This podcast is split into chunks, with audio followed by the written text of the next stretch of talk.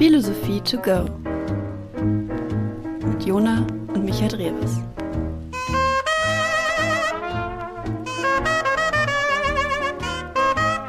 Viel Spaß.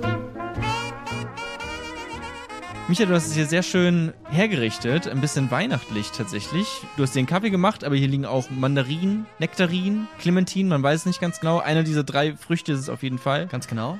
Welche ist es? Mandarin. Mandarinen. Du meinst, die schmecken aber wack. Das, das ist nichts. Das ist nichts. Ja, aber trotzdem ist es sehr schön, es ist sehr gemütlich. Wir haben es uns gemütlich gemacht, wie ihr da draußen es euch hoffentlich auch gemütlich gemacht habt für diese neue Folge von Philosophie to go. Ganz genau. Weißt du schon, um welches Thema es heute gehen wird? Gerechtigkeit und ganz im Speziellen um den Philosophen John Rawls. Und wir versuchen so ein bisschen die Fragen zu beantworten. Naja, dürfen jetzt Menschen in unserer Welt, in unserer Gesellschaft eigentlich 100 Milliarden Dollar verdienen und du nur 1000 oder 2000? Wie Na, ich darf auch 100 Milliarden verdienen. ja, ist das, ist das gerecht? Ich tu's das, noch nicht. Ist es gerecht, dass es Menschen gibt, die Billionen von Euro verdienen? Ist es gerecht oder wie schaffen wir es, gerecht Flüchtlinge aufzunehmen? Wie, wie, wie soll so ein gerechtes Verfahren aussehen? Oder wie kann eins aussehen? Oder auch, wer wird zuerst geimpft? So ganz einfache Fragen oder sowas wie, naja, können Ungleichheiten nicht auch gerecht sein? Das sind alles so Fragen, Mhm. die wir probieren zu beantworten. Okay, also über Thema Gerechtigkeit Ja. mit John Rawls. John Rawls ist, John Rawls ist im Mittelpunkt. Das ist ein Name, der in diesem Kontext wohl sehr oft fällt. Ich habe, wie gesagt, ich keine Ahnung, also John Rawls mal gehört tatsächlich. Ich weiß nicht, ich könnte jetzt ein paar Schlagwörter äh, reinwerfen, aber kenne mich tatsächlich nicht aus. Also bin ich sehr gespannt, was du jetzt diesen Monat wieder vorbereitet hast und mir und den Leuten dort draußen näher bringen wirst. Dann lass uns doch mal ins erste Kapitel springen.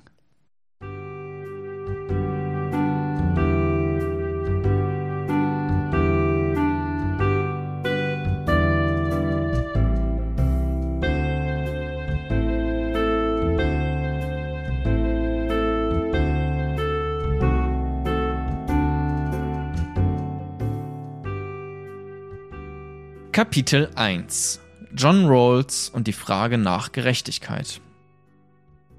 Bevor wir uns dem Philosophen John Rawls widmen, haben wir ja immer so eine, so eine kleine Frage. Oder ich habe eine kleine Frage mitgebracht. Und die würde ich jetzt auch wieder dir stellen wollen. Nämlich, was ist Gerechtigkeit? Jetzt ist dazu vielleicht noch kurz zu sagen, dass die Frage fast schon ein bisschen gemein ist, weil die so groß ist und das Danke, dass du Zeit schindest äh, an Äh, diesem Punkt, genau. weil ich habe mir noch keine Gedanken darüber gemacht. Und der Begriff ist ja so einer wie Freiheit oder so. Das ist ja total schwer zu fassen. Auch wir haben wieder die Community gefragt. Da gab es diesmal zu der speziellen Frage eher keine Rückmeldung. Aber trotzdem, Jona, wenn du so spontan antworten müsstest, was, Mhm.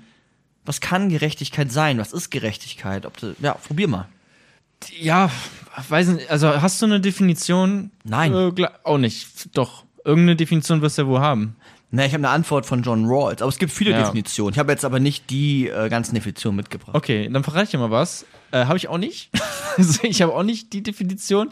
Äh, um ehrlich zu sein, habe ich gerade gar keine Definition. Also natürlich Gerechtigkeit, ja, also schon, hat schon ein bisschen was auch mit, mit Gleichheit natürlich zu tun. Also es ist einfach gerecht, wenn jetzt, ähm, weiß nicht, wie, wie gesagt, wir haben hier Mandarinen, Nektarinen oder Clementinen. Und da sind, weiß ich nicht, wie viel sind das? Acht Stück, neun Stück. Wenn du jetzt vier bekommst, dann will ich auch vier bekommen. So. Das würde ich gerecht empfinden. Auch wenn ich vorher schon fett gegessen habe und du total viel Hunger hast.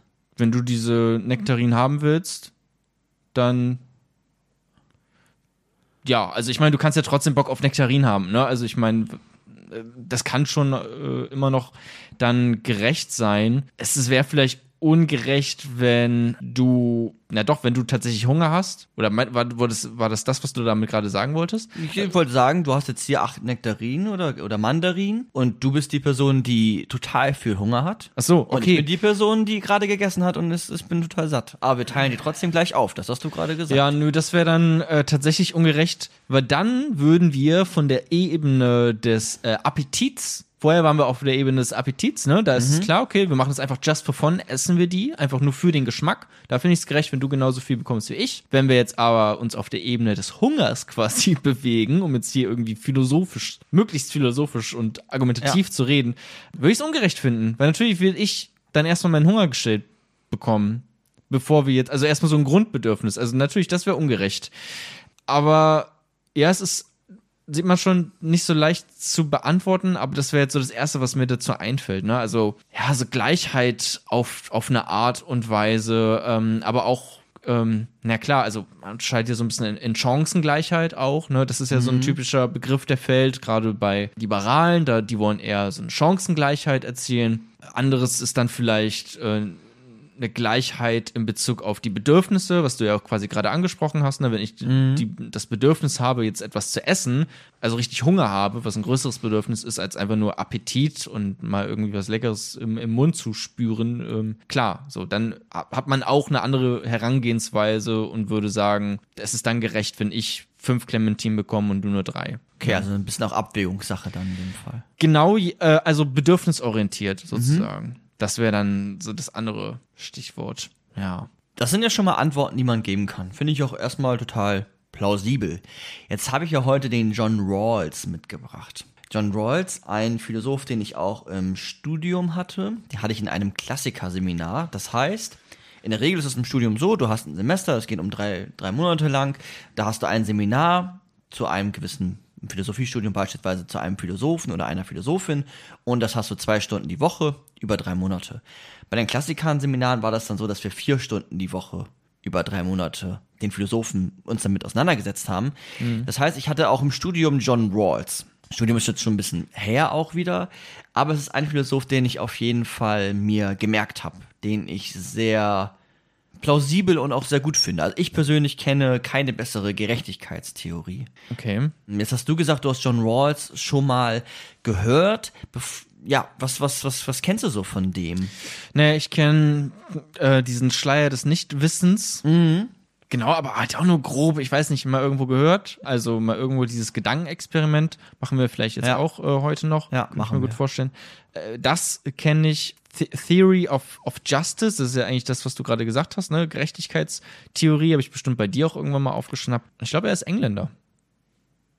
Ähm, nein, US-Amerikaner. Ja, guck. das Muss ich grad selber kurz überlegen, Von, von drei Fakten, Ja. die ich äh, mitgebracht habe, ist eine schon mal falsch. Ja. Und die andere war eigentlich nur das, was du gerade gesagt hast, nur noch mal auf Englisch. Insofern ähm, weiß ich nicht so viel offensichtlich über John Rawls. Ähm, manche bringen auch immer mit ihm so einen liberalen Gedanken. Ja, Äh, in, in Genau. also das ist auch, was man hört, diese ähm, äh, äh, Schleier des Nichtwissens, dass das auch dieses Gedankenexperiment oft Liberale anbringen. Aber ich habe auch schon oft gehört, so irgendwie, dass dann Linke sagen, na, John Rawls, der war ja auch eigentlich viel linker, als ihr äh, alle denkt. So, das habe ich auf jeden Fall auch schon oft gehört, aber wie gesagt, mich nie damit beschäftigt. Ah, okay. Wenn man, Intensiv damit beschäftigt irgendwie so. okay, ja, du hast jetzt gerade den Schleier des Nichtwissens genannt und eine Theorie der Gerechtigkeit. Die Begriffe, die heute auch nochmal so ein bisschen wichtig sein werden, ist natürlich der Schleier des Nichtwissens, aber auch Begriffe wie Urzustand, der gehört da sehr nah dran. Ja. Verfahrensgerechtigkeit, sagt ja noch nichts, okay. Nee, wenn man Dann- sich verfahren hat, das ist dann. nee, ich weiß es nicht. Gerechtigkeit als Tugend sozialer Institutionen. Tugend hatten wir äh, letztes Mal so ein bisschen Werte, Normen, Mhm, ja. Tugende. Würde ich jetzt da mal, Micha schüttelt jetzt schon halb den Kopf. Ja, Nein? pa- ja, kann man doch schon auch. Gerechtigkeitsgrundsätze, zum Beispiel das Differenzprinzip, lexikalische Ordnung und Maximinprinzip. Das sind so ein paar Begriffe, die ich jetzt Maxi mal. was? Min. Maximin, okay. Das sind so ein paar Begriffe, die, ja, diese Schlüsselbegriffe vielleicht heute darstellen werden. Differenzprinzip sagt mir was, aber auch nur. äh, Das ist bestimmt jetzt so eine Episode, auch wo du äh, Dinge erklären wirst, Ja. wo ich dann mir, ah ja, doch, das habe ich mal vor fünf Jahren in irgendeinem Ja. Hörbuch gehört. Also ich glaub, kann mir vorstellen, dass es so ein bisschen sein wird. Aber vielleicht für die Leute da draußen, die uns jetzt gerade zuhören, noch nicht, insofern. Genau, und John Rawls hat sein Werk, eine Theorie der Gerechtigkeit, was ich auch jedem empfehlen kann zu lesen, ist recht lang, es sind äh, 700 Seiten hat das Buch, also ja, Ja. schon auch groß so, ähm, hat das zu einer Zeit geschrieben, 1971, glaube ich, bin gar nicht notiert, 1971 zu einer Zeit, wo eigentlich so mehr die analytische Philosophie vorgeherrscht hat, also mehr so etwas wie Sprache in den Vordergrund gerückt wurde oder auch so etwas, wenn es um polit auf einer politischen Ebene ging, so etwas wie Metaethik. Weißt du noch, was Metaethik war? Wir in der letzten Episode? Eine Ethik, die sich mit dem der wissenschaftlichen äh, Disziplin der Ethik beschäftigt. Genau, Und dann- also oder also oder quasi Ethik, diese diese äh, wissenschaftliche Form von Mhm. von Ethik nochmal hinterfragt, okay, mit was für Methoden arbeiten die überhaupt oder die Sprache, Das ist das ist das äh, ja. Stichwort, was du vermutlich Ja. jetzt auch gerade hören wolltest, die Sprache quasi auch hinterfragen oder ref reflektieren. Ganz genau, ja. Zu der Zeit ähm, herrscht auch der, der, der Wiener Kreis und sowas und alles so philosophische Richtungen, gar nicht so wichtig, aber John Rawls war wieder einer, der die politische Philosophie wieder in den Mainstream, in die, in die Philosophie gebracht hat. Das war vorher gar nicht mehr so großes Thema. Es war eher so analytische Philosophie, oh mein Gott, wir wissen gar nicht mehr, was richtig und falsch ist, was wahr ist, wir fangen nochmal von vorne an. Das war so ein Also bisschen die, diese Sprache, sich auf Sprache Genau, konzentrieren, ja, meinst genau. du, ne? Das war so ein bisschen, wir fangen aber von vorne an und gucken nochmal, wo, wo stehen wir eigentlich und hinterfragen alles. Und John Rawls hat dann wieder die politische Philosophie im Sinne der normativen Ethik, also wirklich geguckt, wie kann eine Gesellschaft aussehen, wie soll eine Gesellschaft aussehen, die gerecht ist, hat Ja. sich wieder dem Thema damit befasst. Wo befinden wir uns da? Welches Jahrhundert? Wir sind am 20., also 1971 hat er das äh, Werk geschrieben und selbst gelebt hat er 1921 bis 2002. Sehr gut, sehr schön äh, auch hinbekommen gerade von dir zu sagen 1900, ich habe schon wieder halb vergessen, 21. 1921, aber im 20. Jahrhundert. Ja, das ist Ein Fehler, den ich gemacht habe, bis ich ähm, bis vor wenigen Monaten. Habe ich auch hier schon äh, falsch gemacht manchmal. Ich, äh, Das ist komplett verwirrend. es ist super verwirrend. Dafür braucht man komplette äh, analytische Ethik ähm, äh, oder analytische Philosophie, um diesen Sprachkniff zu verstehen.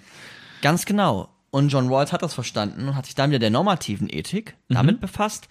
Und heute geht es auch so ein bisschen darum, verschiedene Ideen aus den letzten Podcasts ja nicht unbedingt zusammenzufassen, aber dass man, wenn man die als Hintergrundwissen hat, ist es sicherlich einfacher, das in der Gänze zu verstehen. In Ja. der Gänze. Ähm, grundsätzlich braucht ihr das Wissen aber nicht, weil die wichtigsten Sachen erkläre ich sowieso hier nochmal. Und Ja. manche Sachen sind auch nur wichtig, wenn man jetzt in so einen starken Diskurs geht, aber um die Grundsätze, um die es heute geht, zu verstehen, müsst ihr auch nicht genau wissen, was Kontraktualismus ist. Gleichzeitig ist er ein Kontraktualist, also ein Vertragstheoretiker. Der hat die Vertragstheorie wieder rausgeholt. So, die analytische Philosophie herrschte vor, es ging um Sprache und alles andere, nicht um Verträge. Und er hat sich wieder geguckt, wie war denn das eigentlich damals? Wie kann man eine Gesellschaft eigentlich legitimieren? Das hatten wir ja bei Thomas Hobbes. Genau, das haben wir bei, bei Thomas Hobbes, der auch war auch Vertragstheoretiker, Genau. kann man das so sagen? Ja, absolut. Das war so der erste sogar. Also sich damit beschäftigt hat, wie ja auch wie eine Gesellschaft aussehen kann und da Verträge einfach sehr im Mittelpunkt stehen. Das klingt so sehr trocken Ja. und gar nicht mal so spannend, war aber tatsächlich eigentlich sehr interessant. Also da kann man mal reinhören. Absolut. Also wir haben irgendwie durch Vereinbarung in einer Gesellschaft gewisse Freiheiten abgegeben, um insgesamt Sicherheit zu bekommen. Bei Thomas Hobbes ganz kurz gesagt, ne? Oder auch bei, bei Jean-Jacques Rousseau, den hatten wir ja auch schon, wo es dann um den Gemeinwillen ging. Das sind alles Vertragstheorien. Also wir, oder auch in der letzten Episode hatten wir ganz kurz Vertragstheorie. Also wir schließen einen Vertrag und daran halten wir uns auch. Eine Vereinbarung, an der wir uns halten, wo wir etwas Gewisses auch immer abgeben und dafür auch immer etwas Gewisses bekommen. Und diese Idee der Vertragstheorie verknüpft er jetzt heute mit Immanuel Kant. Super kompliziert, aber ich glaube, dass John Rawls sogar es schafft, Kant leichter machen zu werden lassen. Komischer Satz, aber ich glaube, wenn du leichter machen zu werden lassen. ich glaube, wenn du John Rawls verstanden hast, kannst du auch zumindest leichter Kant verstehen, also den kategorischen Imperativ im Genauen. Das sind jetzt wieder, ist jetzt auch wieder ein Begriff, den ich jetzt wieder so reingeworfen habe. Okay, ja. Aber das, das werden wir heute merken, was damit genau gemeint ist. Aber erstmal, um so, so, eine, um so eine Idee aufzumachen, um die Folge so ein bisschen einzufärben. Mhm. Also wir haben Kontraktualismus, ne, ist die Farbe blau, wir haben ein bisschen Kant, ist die Farbe rot. Verträge Ja, und, äh, und, und Kant. Genau, als eine Vernunftethik, eine Pflichtenethik, die sehr auf das Individuum konzentriert ist. Liberale Idee, vielleicht Okay, es geht auch um, um also um äh, Moral und Werte und Normen auf, auf der Seite von Kant. Ja, genau, auch auf der Seite der, der Vertragstheorie. Also wir wollen ja heute eine gerechte Gesellschaft uns anschauen. Ach so. Und genau, das ist so ein bisschen die Idee, also eine gerechte Gesellschaft. Und du hast ja eben gerade schon so ein bisschen gesagt, was Gerechtigkeit sein kann. Ja. John ja. Rawls sagt, ganz, ganz einfach jetzt gesagt, und das werde ich aber jetzt noch die nächsten zwei Stunden erläutern müssen, aber ganz einfach in einem Satz, Gerechtigkeit ist das, auf was sich Menschen in einem fairen Verfahren einigen. Da, da steckt jetzt schon was drinnen, nämlich Verfahren. Verfahrensgerechtigkeit. Vertrag, Ja. kontraktualistisch. Dieser Vertrag muss fair sein. Die Einigung muss sogar fair sein. Und das ist das, was dann Gerechtigkeit sein kann. Deswegen heißt seine Theorie auch eine Theorie der Gerechtigkeit. Er hat dann aus diesem fairen Verfahren, was wir gleich uns anschauen, eine Theorie der Gerechtigkeit herausformuliert, nämlich seinen Vorschlag. Man kann auch zu anderen, zu einer anderen Konklusion, zu anderen Schlussfolgerungen kommen, wobei seine natürlich schon sehr durchdacht sind, weil sich John Rawls Lebzeiten mit der Frage der Gerechtigkeit befasst hat. Aber hat er jetzt nicht gerade eben einfach Gerechtigkeit mit Fairness ersetzt? Gerechtigkeit ist auch Fairness. Es ist eine, eine faire Theorie, die er hat. Gerechtigkeit als Fairness. So heißt auch ein, ein, ein Buch. Okay, dann muss er, brauche jetzt aber auch noch eine Einsatzdefinition oder später von Fairness. Ähm, Ja, fair ganz einfach, kann ich ja jetzt auch schon vorwegnehmen. Fair im Sinne von, okay, wir, wenn wir ein Wettrennen machen, äh, starten wir alle am, an der gleichen Stelle und nicht der eine auch wenn vorne. du nur ein Bein hast. Das ist dann die spannende Frage. Ja. Ja. Dann vielleicht ein bisschen weiter vorne, der mit dem Bein. Aber das ist dann fair. Okay, und wo gibt es jetzt einen Unterschied zwischen fair und gerecht? Das äh, schauen wir uns vielleicht dann in der, in der gesamten Episode an. Okay. Es gibt, ähm, also aus den fairen Verfahren, was wir uns dann angucken, das ist der, der Schleier des Nichtwissens. Ich werfe jetzt schon mal ganz vielen Begriffen. Gedankenexperiment, ja. Aus diesen fairen Verfahren gucken wir uns Gerechtigkeitsgrundsätze an. Heute in der Episode. Und das schauen wir dann mal an, wie die äh, Gerechtigkeitsgrundsätze aussehen. Gerechtigkeit ist das, was aus einem fairen Verfahren ähm, resultiert. Da müssen wir uns dieses faire Verfahren angucken. Ein faires Okay. Verfahren ist dieser Schleier des Nichtwissens in dem Urzustand. Grundsätzlich aber jetzt noch mal ein bisschen was zu John Rawls, weil ich finde ihn eigentlich ganz interessant, auch seine Biografie noch mal einmal einzuwerfen, einzuwerfen. Genau, also bis 2002 von 1921 gelebt, sprich auch den ähm, zweiten, zweiten Weltkrieg aktiv äh, miterlebt. Bis 2002? Bis 2002. okay. Also wir noch gar gelebt. nicht mal so lange 20 ähm, Jahre. her. Ja. Ja. Auch schon wieder. Ja, ist auch schon wieder 20 Jahre klar, äh, aber Da lief die jetzt noch- Gummibärbande im Fernsehen. ist jetzt ja und ähm, äh, Luke Mockridge auch da noch. Ähm, jetzt Stichwort Gummibärenbande. Aber es ist jetzt kein Kant. Ne? Ist jetzt kein. Nein. Weil, weil, weil, du meintest, es ist ein Klassiker und ist ja auch wohl ein Klassiker. Ne? Also, aber da denkt man immer an eher noch ältere Philosophen und Ja. Philosophinnen. Ja, also wenn man so eine Geschichte der Philosophie schreiben will, kann man sogar sagen, das habe ich im letzten Podcast auch gesagt, dass John Rawls zur absoluten Elite der PhilosophInnen gehört. Also wenn man so eine Geschichte zeichnen will, kann man irgendwie anfangen mit Platon, dann geht man rüber zu Kant, ne, macht so einen großen Sprung, dann nochmal zu Marx und dann muss man eigentlich bei John Rawls landen.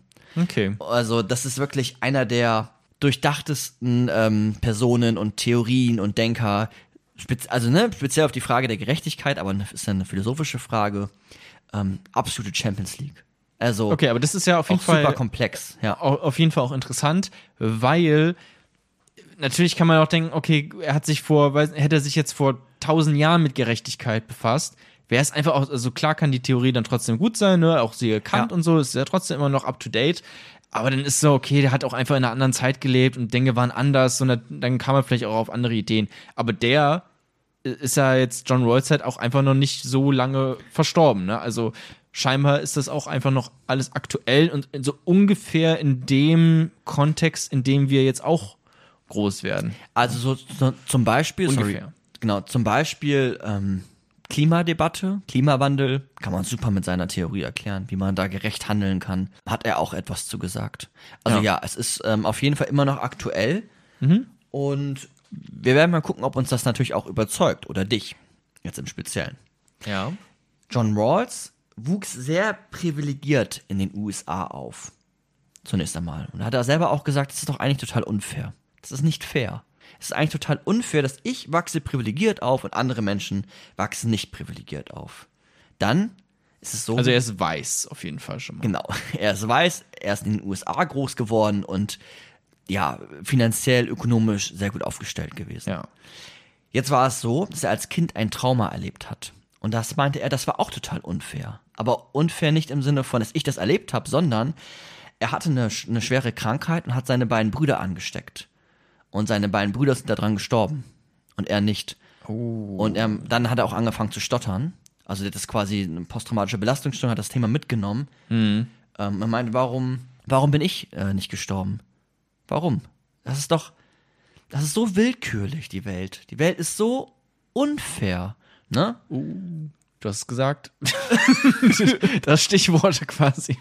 Ähm, ja, es geht noch weiter. Also, dann war es so, dass er als, als Jugendlicher dann auf eine Privatschule gehen konnte, meinte auch, okay, das ist doch auch total unfair für die, die das nicht können.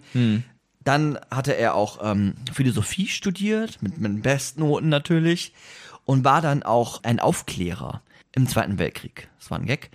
Ähm, Philosophie-Gag. Ich habe ihn nicht verstanden. Naja, die Aufklärung so, wegen ja. Kant, aber er war auch Aufklärer, aber halt, Ach so, er war, tatsächlich- aber war- ein Aufklärer im Krieg. Genau. Aber im Sinne von er hat aufgeklärt. Er so ein ist Scout. Ja, ein Scout bei Company of Heroes. Nee, äh, was heißt eine Aufklärer? Also, äh, Ja, die, die sind, weiß nicht, Fallschirmspringer, die vorher runterspringen in die Normandie und schon mal okay, gucken, die, wie die, die viel. sich das Schlachtfeld da angucken. Okay, jetzt habe ich den, äh, den Gag auch verstanden. Ja, war Ja. nicht schlecht. ja, Aufklärer im Zweiten Weltkrieg. Und da hatte er eine Mission ähm, aufbekommen und dann hatte er aber, ähm, ja, er gefragt, ob sein Freund es nicht irgendwie übernehmen kann, weil irgendwas war, so. Und sein Freund ist in der Mission gestorben. Er hat ihn angesteckt mit einer Krankheit. Nee. Also sein, sein Freund ist in der Mission, also der hat es nicht überlebt. Und da meinte John Okay. Rawls auch wieder, ey, unfair. Also es ist einfach so, also es ist, ein, ist eine Lotterie. Die Welt ist, eine, ist ein reines Glücksspiel immer mal wieder. Und das ist total unfair, dass ich da so gut durchkomme. Oder er war auch bei dem Atomangriff in Hiroshima, kurz danach, war, er, Ja. war er da. Das ist natürlich auch etwas, was du dann erstmal so viel Leid, was du dann da erlebst, ne, im Zweiten Weltkrieg und dann nochmal so ein Abwurf von einer Atombombe, wenn du das miterlebst, total unfair. Und er hat auch dann später promoviert in, der, in der Philosophie und hat sich mit den ethischen Beurteilungen des menschlichen Charakters befasst in Princeton. Das passt ja auch dann wieder zu dem, was er vielleicht auch irgendwie erlebt hat. ne? Also wie geht man damit um? Ich habe das jetzt nicht gelesen, Ja. ähm, aber da, da merkt man schon, okay, es geht bei ihnen um Ethik, es geht bei ihnen um, um, um unfair und fair, vielleicht auch um Gerechtigkeit da schon. Und hat dann später A Theory of Justice geschrieben. Ja. Das, das sechs, äh, 700 Seiten dicke genau, Buch. genau. Man kann sogar noch vielleicht noch hinzufügen, dass er auch ähm, bekannte Schüler hatte. Er war dann ja ähm, Professor auch später in, äh, in Harvard. Kennt man ja auch Harvard so. Ja. Den, viele haben ja auch solche Pullover an mit Harvard. Und der hatte zum Beispiel, ich weiß nicht, ob du den Philosophen kennst, Thomas Nagel. Haben wir mal eine Podcast-Episode Ja. zu ihm gemacht? Nee, wir hatten den aber beim Thema Tod zum Beispiel. Ah, okay. Oder ja, wie bei den, es, also eine der Name- Fledermaus zu sein? Ah ja, okay. Ach, ah, okay. Ja, doch, das kennt man. Ja. Also das kennen nicht nur ich, das kennen vermutlich auch viele draußen gerade. Genau, also das war zum Beispiel ein Schüler von ihm. Und der hat dann, genau, er hat dann eine Theorie der Gerechtigkeit geschrieben. Die ersten Seiten, wobei nicht sofort die ersten, aber ein großer Abschnitt in dem Buch befasst sich auch mit dem Utilitarismus. Kennen ja, wir. Den hatten wir in der letzten Episode. Genau. Da gehe ich jetzt heute aber gar nicht so stark drauf ein, weil dann, dann wird der Podcast einfach zu lang. Aber ne, es ist einfach auch eine Antwort auf so ein. Ne, das hatten wir ja auch. Du musst nicht immer entscheiden, auf welcher Moralseite stehst du. Und er hat sich dann für Kant entschieden, so ein bisschen. Und weniger für so eine Nutzenmaximierung bei dem, was man dann beim, beim Utilitarismus wiederfindet. Und ja, das ist seine Theorie der Gerechtigkeit, hat er dann in diesem Werk verfasst.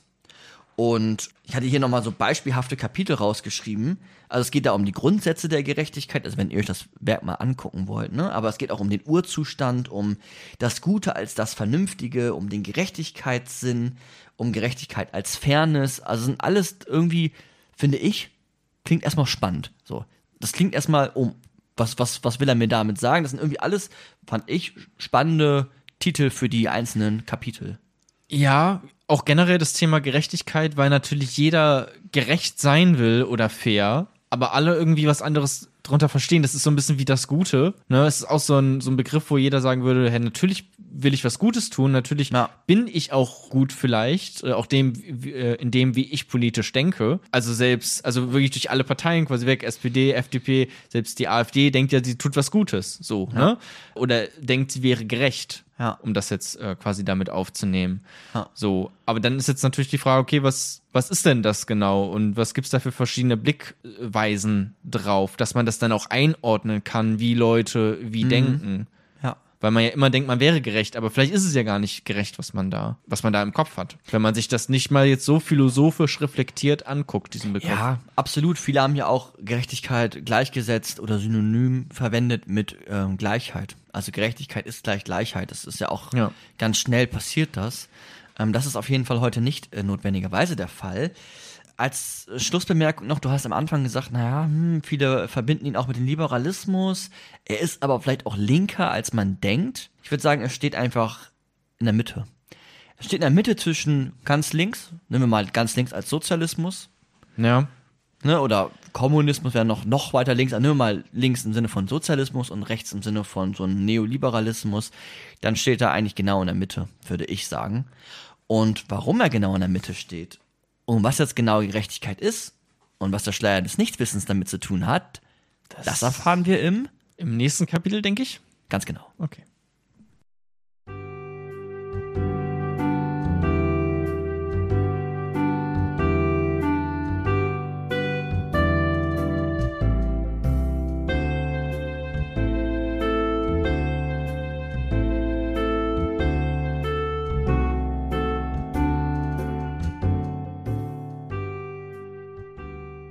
Kapitel 2 Der Urzustand.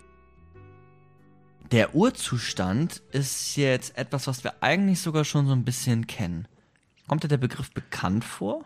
Na, Nee. es ist äh, jetzt, wo ich dran denke, ist dann halt so dieses Gedankenexperiment quasi auch, okay, was ist so der, warte mal, ich beschreibe es einfach mit demselben Wort, Urzustand. Also wa- was ist das, wie man, wenn man nicht von Kultur äh, beeinflusst wäre oder von anderen Menschen und von der Zivilisation, wenn wir jetzt einfach so irgendwie im Nichts in der freien Natur geboren wären. Das ist interessant. Ähm, das, das ist dieser Urzustand für mich. Genau, du hast gerade freie Natur gesagt. Ne? Wir kennen den Begriff eigentlich als Naturzustand. In den Vertragstheorien, wie wir ihn bisher hatten, hieß Genau, der Naturzustand, immer Naturzustand. Genau. Jetzt heißt er aber gar nicht Naturzustand, sondern Urzustand. Ist ja ein Unterschied. Hat sich aber was dabei Ja. wahrscheinlich gedacht. Hat er auch. Hat er? Ja, also es geht erstmal um in einem Naturzustand und, oder in einem Urzustand um einen Ausgangspunkt. Ein Ausgangspunkt, von dem wir aus uns dann weiter bewegen. Wie bei Thomas Hobbes, wie bei Jean-Jacques Rousseau oder jetzt auch bei John Rawls. Aber bei John Rawls ist es nicht so, dass wir das ableiten von einem Menschenbild, so wie in dem Naturzustand, wie ist die Natur des Menschen, sondern wir gucken uns einen Urzustand an. Da ist das Menschenbild erst einmal gar nicht interessant. Da sind andere Sachen interessant. Welche, das ist nämlich jetzt gleich zu erfahren, mich, ähm, durch Hilfe des Schleier des Nichtwissens, aber es geht nicht notwendigerweise um ein Menschenbild, wie bei den Naturzuständen. Sondern? Genau.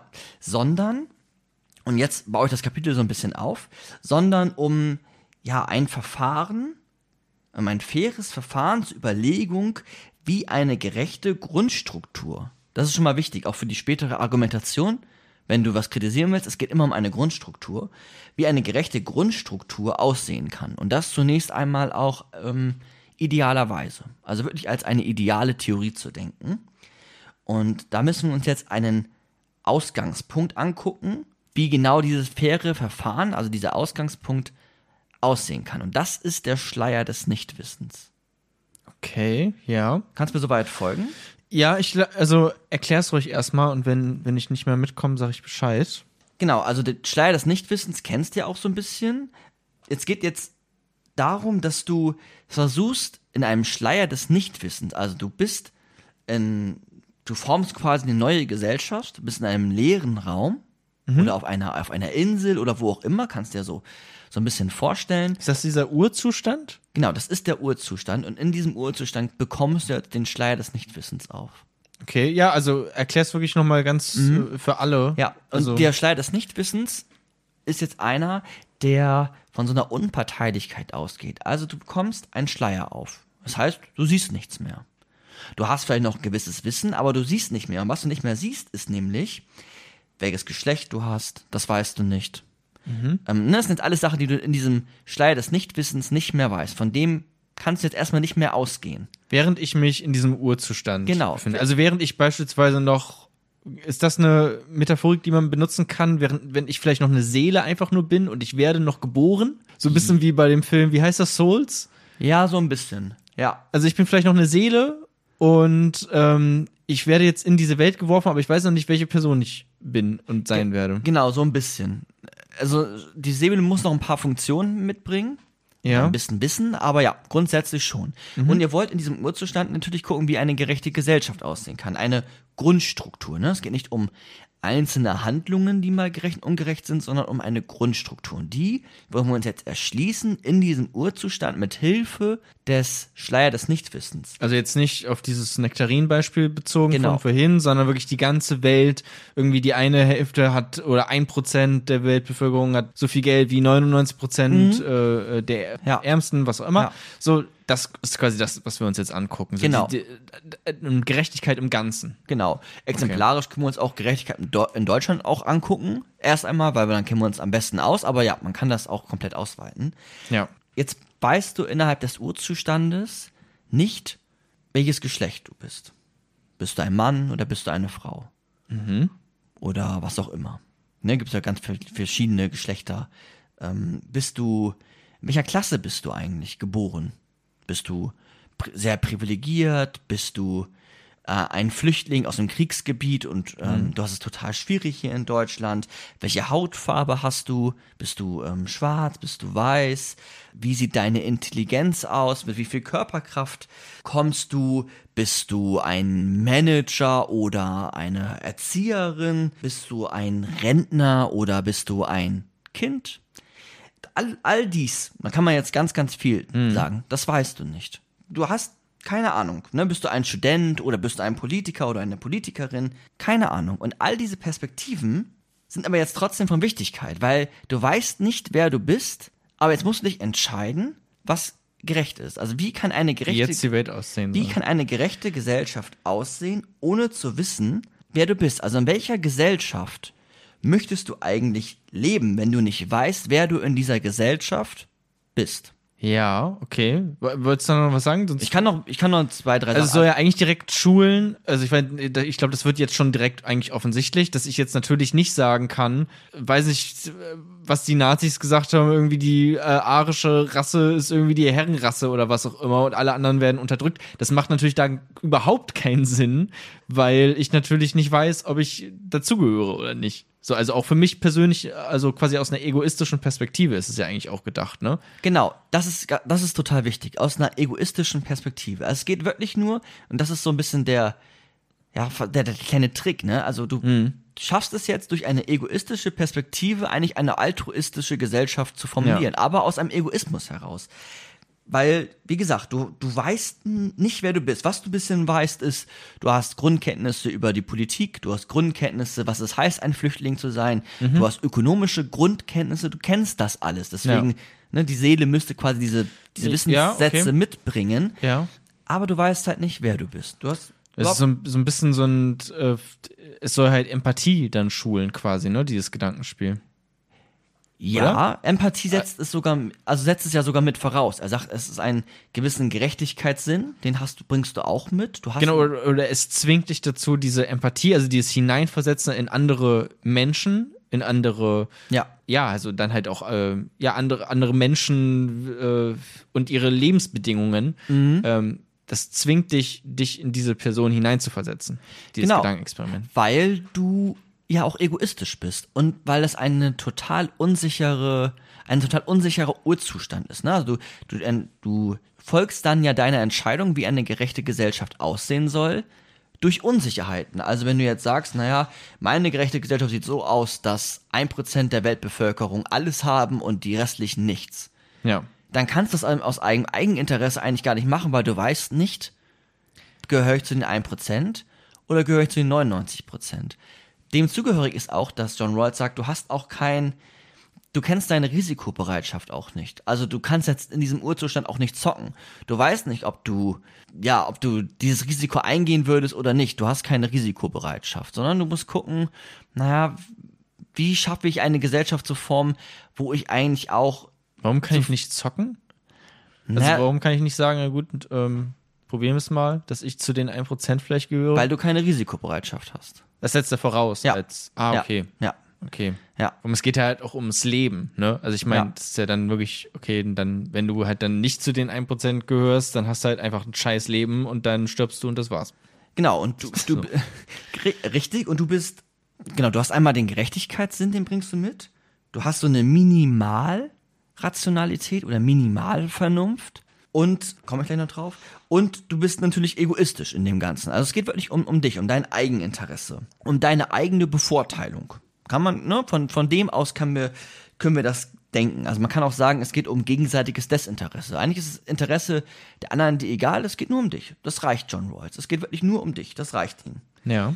Und jetzt ist es so, dass er von so einer ja, minimalen Vernunft ausgeht, dass er sagt, naja, ich müsste eigentlich zu der Entscheidung kommen, die für den schlechtesten Gestellten immer noch gut genug ist. Also wenn ich jetzt ein Flüchtling werde, dass ich trotzdem ein gelungenes Leben haben kann. Wenn ich jetzt ein Erzieher werde, dass ich trotzdem glücklich sein kann.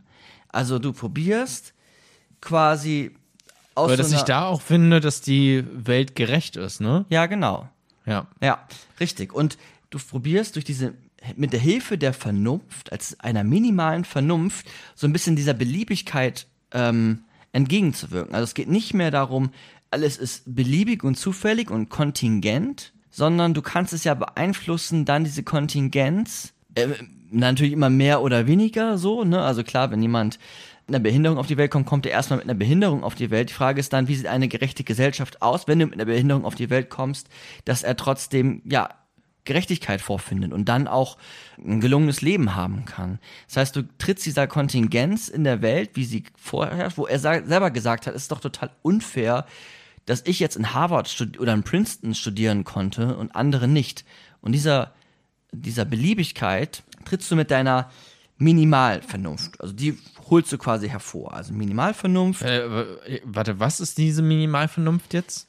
Ja, die Minimalvernunft ist, dass du quasi im Minimum, das ist auch dieses Maximin-Prinzip, erster schwieriger Begriff, im Minimum, also zum Beispiel, nehmen wir mal Minimum jetzt einen Arbeitslosen oder eine Arbeitslose, im Minimum noch das Maximum versuchst rauszuholen. Ja, Also okay. du Also, das heißt, dich- wenn du. Du entscheidest dich nach dem schlechtmöglichsten Ergebnis, sagt John Rawls. Also wenn du aus Eigeninteresse handelst, wenn du egoistisch handelst und du nicht weißt, wer du in der Gesellschaft bist, zu welcher Klasse du gehörst, dann entscheidest du dich eigentlich nach dem schlechtmöglichsten Ergebnis, um das und aus dem, um aus dem schlechtmöglichsten Ergebnis das Maximum rauszuholen. Das musst du mir nochmal erklären.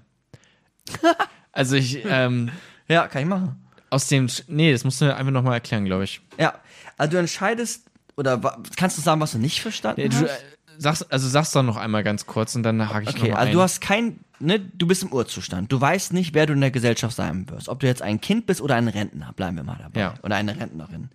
Du hast auch kein Wissen über Wahrscheinlichkeiten. Du hast keine Risikobereitschaft. Und jetzt überlegst du dir, wie soll jetzt eine Gesellschaft aussehen? Und dann, dann guckst du, naja, wenn ich jetzt ein Rentner bin, könnte ich ja sagen, na gut, dann ist mir das Klima egal. Ich bin eh bald tot. Ich, jetzt kann ich doch noch alles an Rohstoffen verbrauchen. Aber Vorsicht, was ist, wenn du ein Kind bist? Dann ist das Klima vielleicht noch sehr wichtig, weil du noch 100 Jahre auf dieser Welt lebst. Also gucke dir doch dann in diesem, zu dieser Frage das Kind an als, Minimum. als Minimum, Ja, als okay. Gefahr quasi, als Minimum, als schlechtmöglichstes Ergebnis, wenn du in die Welt geworfen wirst, ganz existenzialistisch, und du bist ein Kind, dann sollte doch das Kind die Möglichkeit haben, in einer gerechten Gesellschaft so zu leben, dass es am besten ähm, lange lebt und ein glückliches Leben hat. Das heißt, du guckst aus einer Minimalperspektive, also Mhm. das Kind, und versuchst vom Kind ausgehend das Maximum rauszuholen und gleichzeitig natürlich auch den Rentner zu. Du könntest auch immer noch ein Rentner werden. Aber Genau. Rentner werden ist dann in dem Falle etwas sehr Positives, sagen wir mal, im Sinne von Klimawandel, weil die es nicht Mhm. mehr so lange mitbekommen. Und das ist dann die Idee dahinter. Also von dem schlechtmöglichsten Ergebnis das, Der, der kleinste gemeinsame Nenner. das sozusagen. Maximum äh, rauszuholen. Ja, ganz Ja. genau.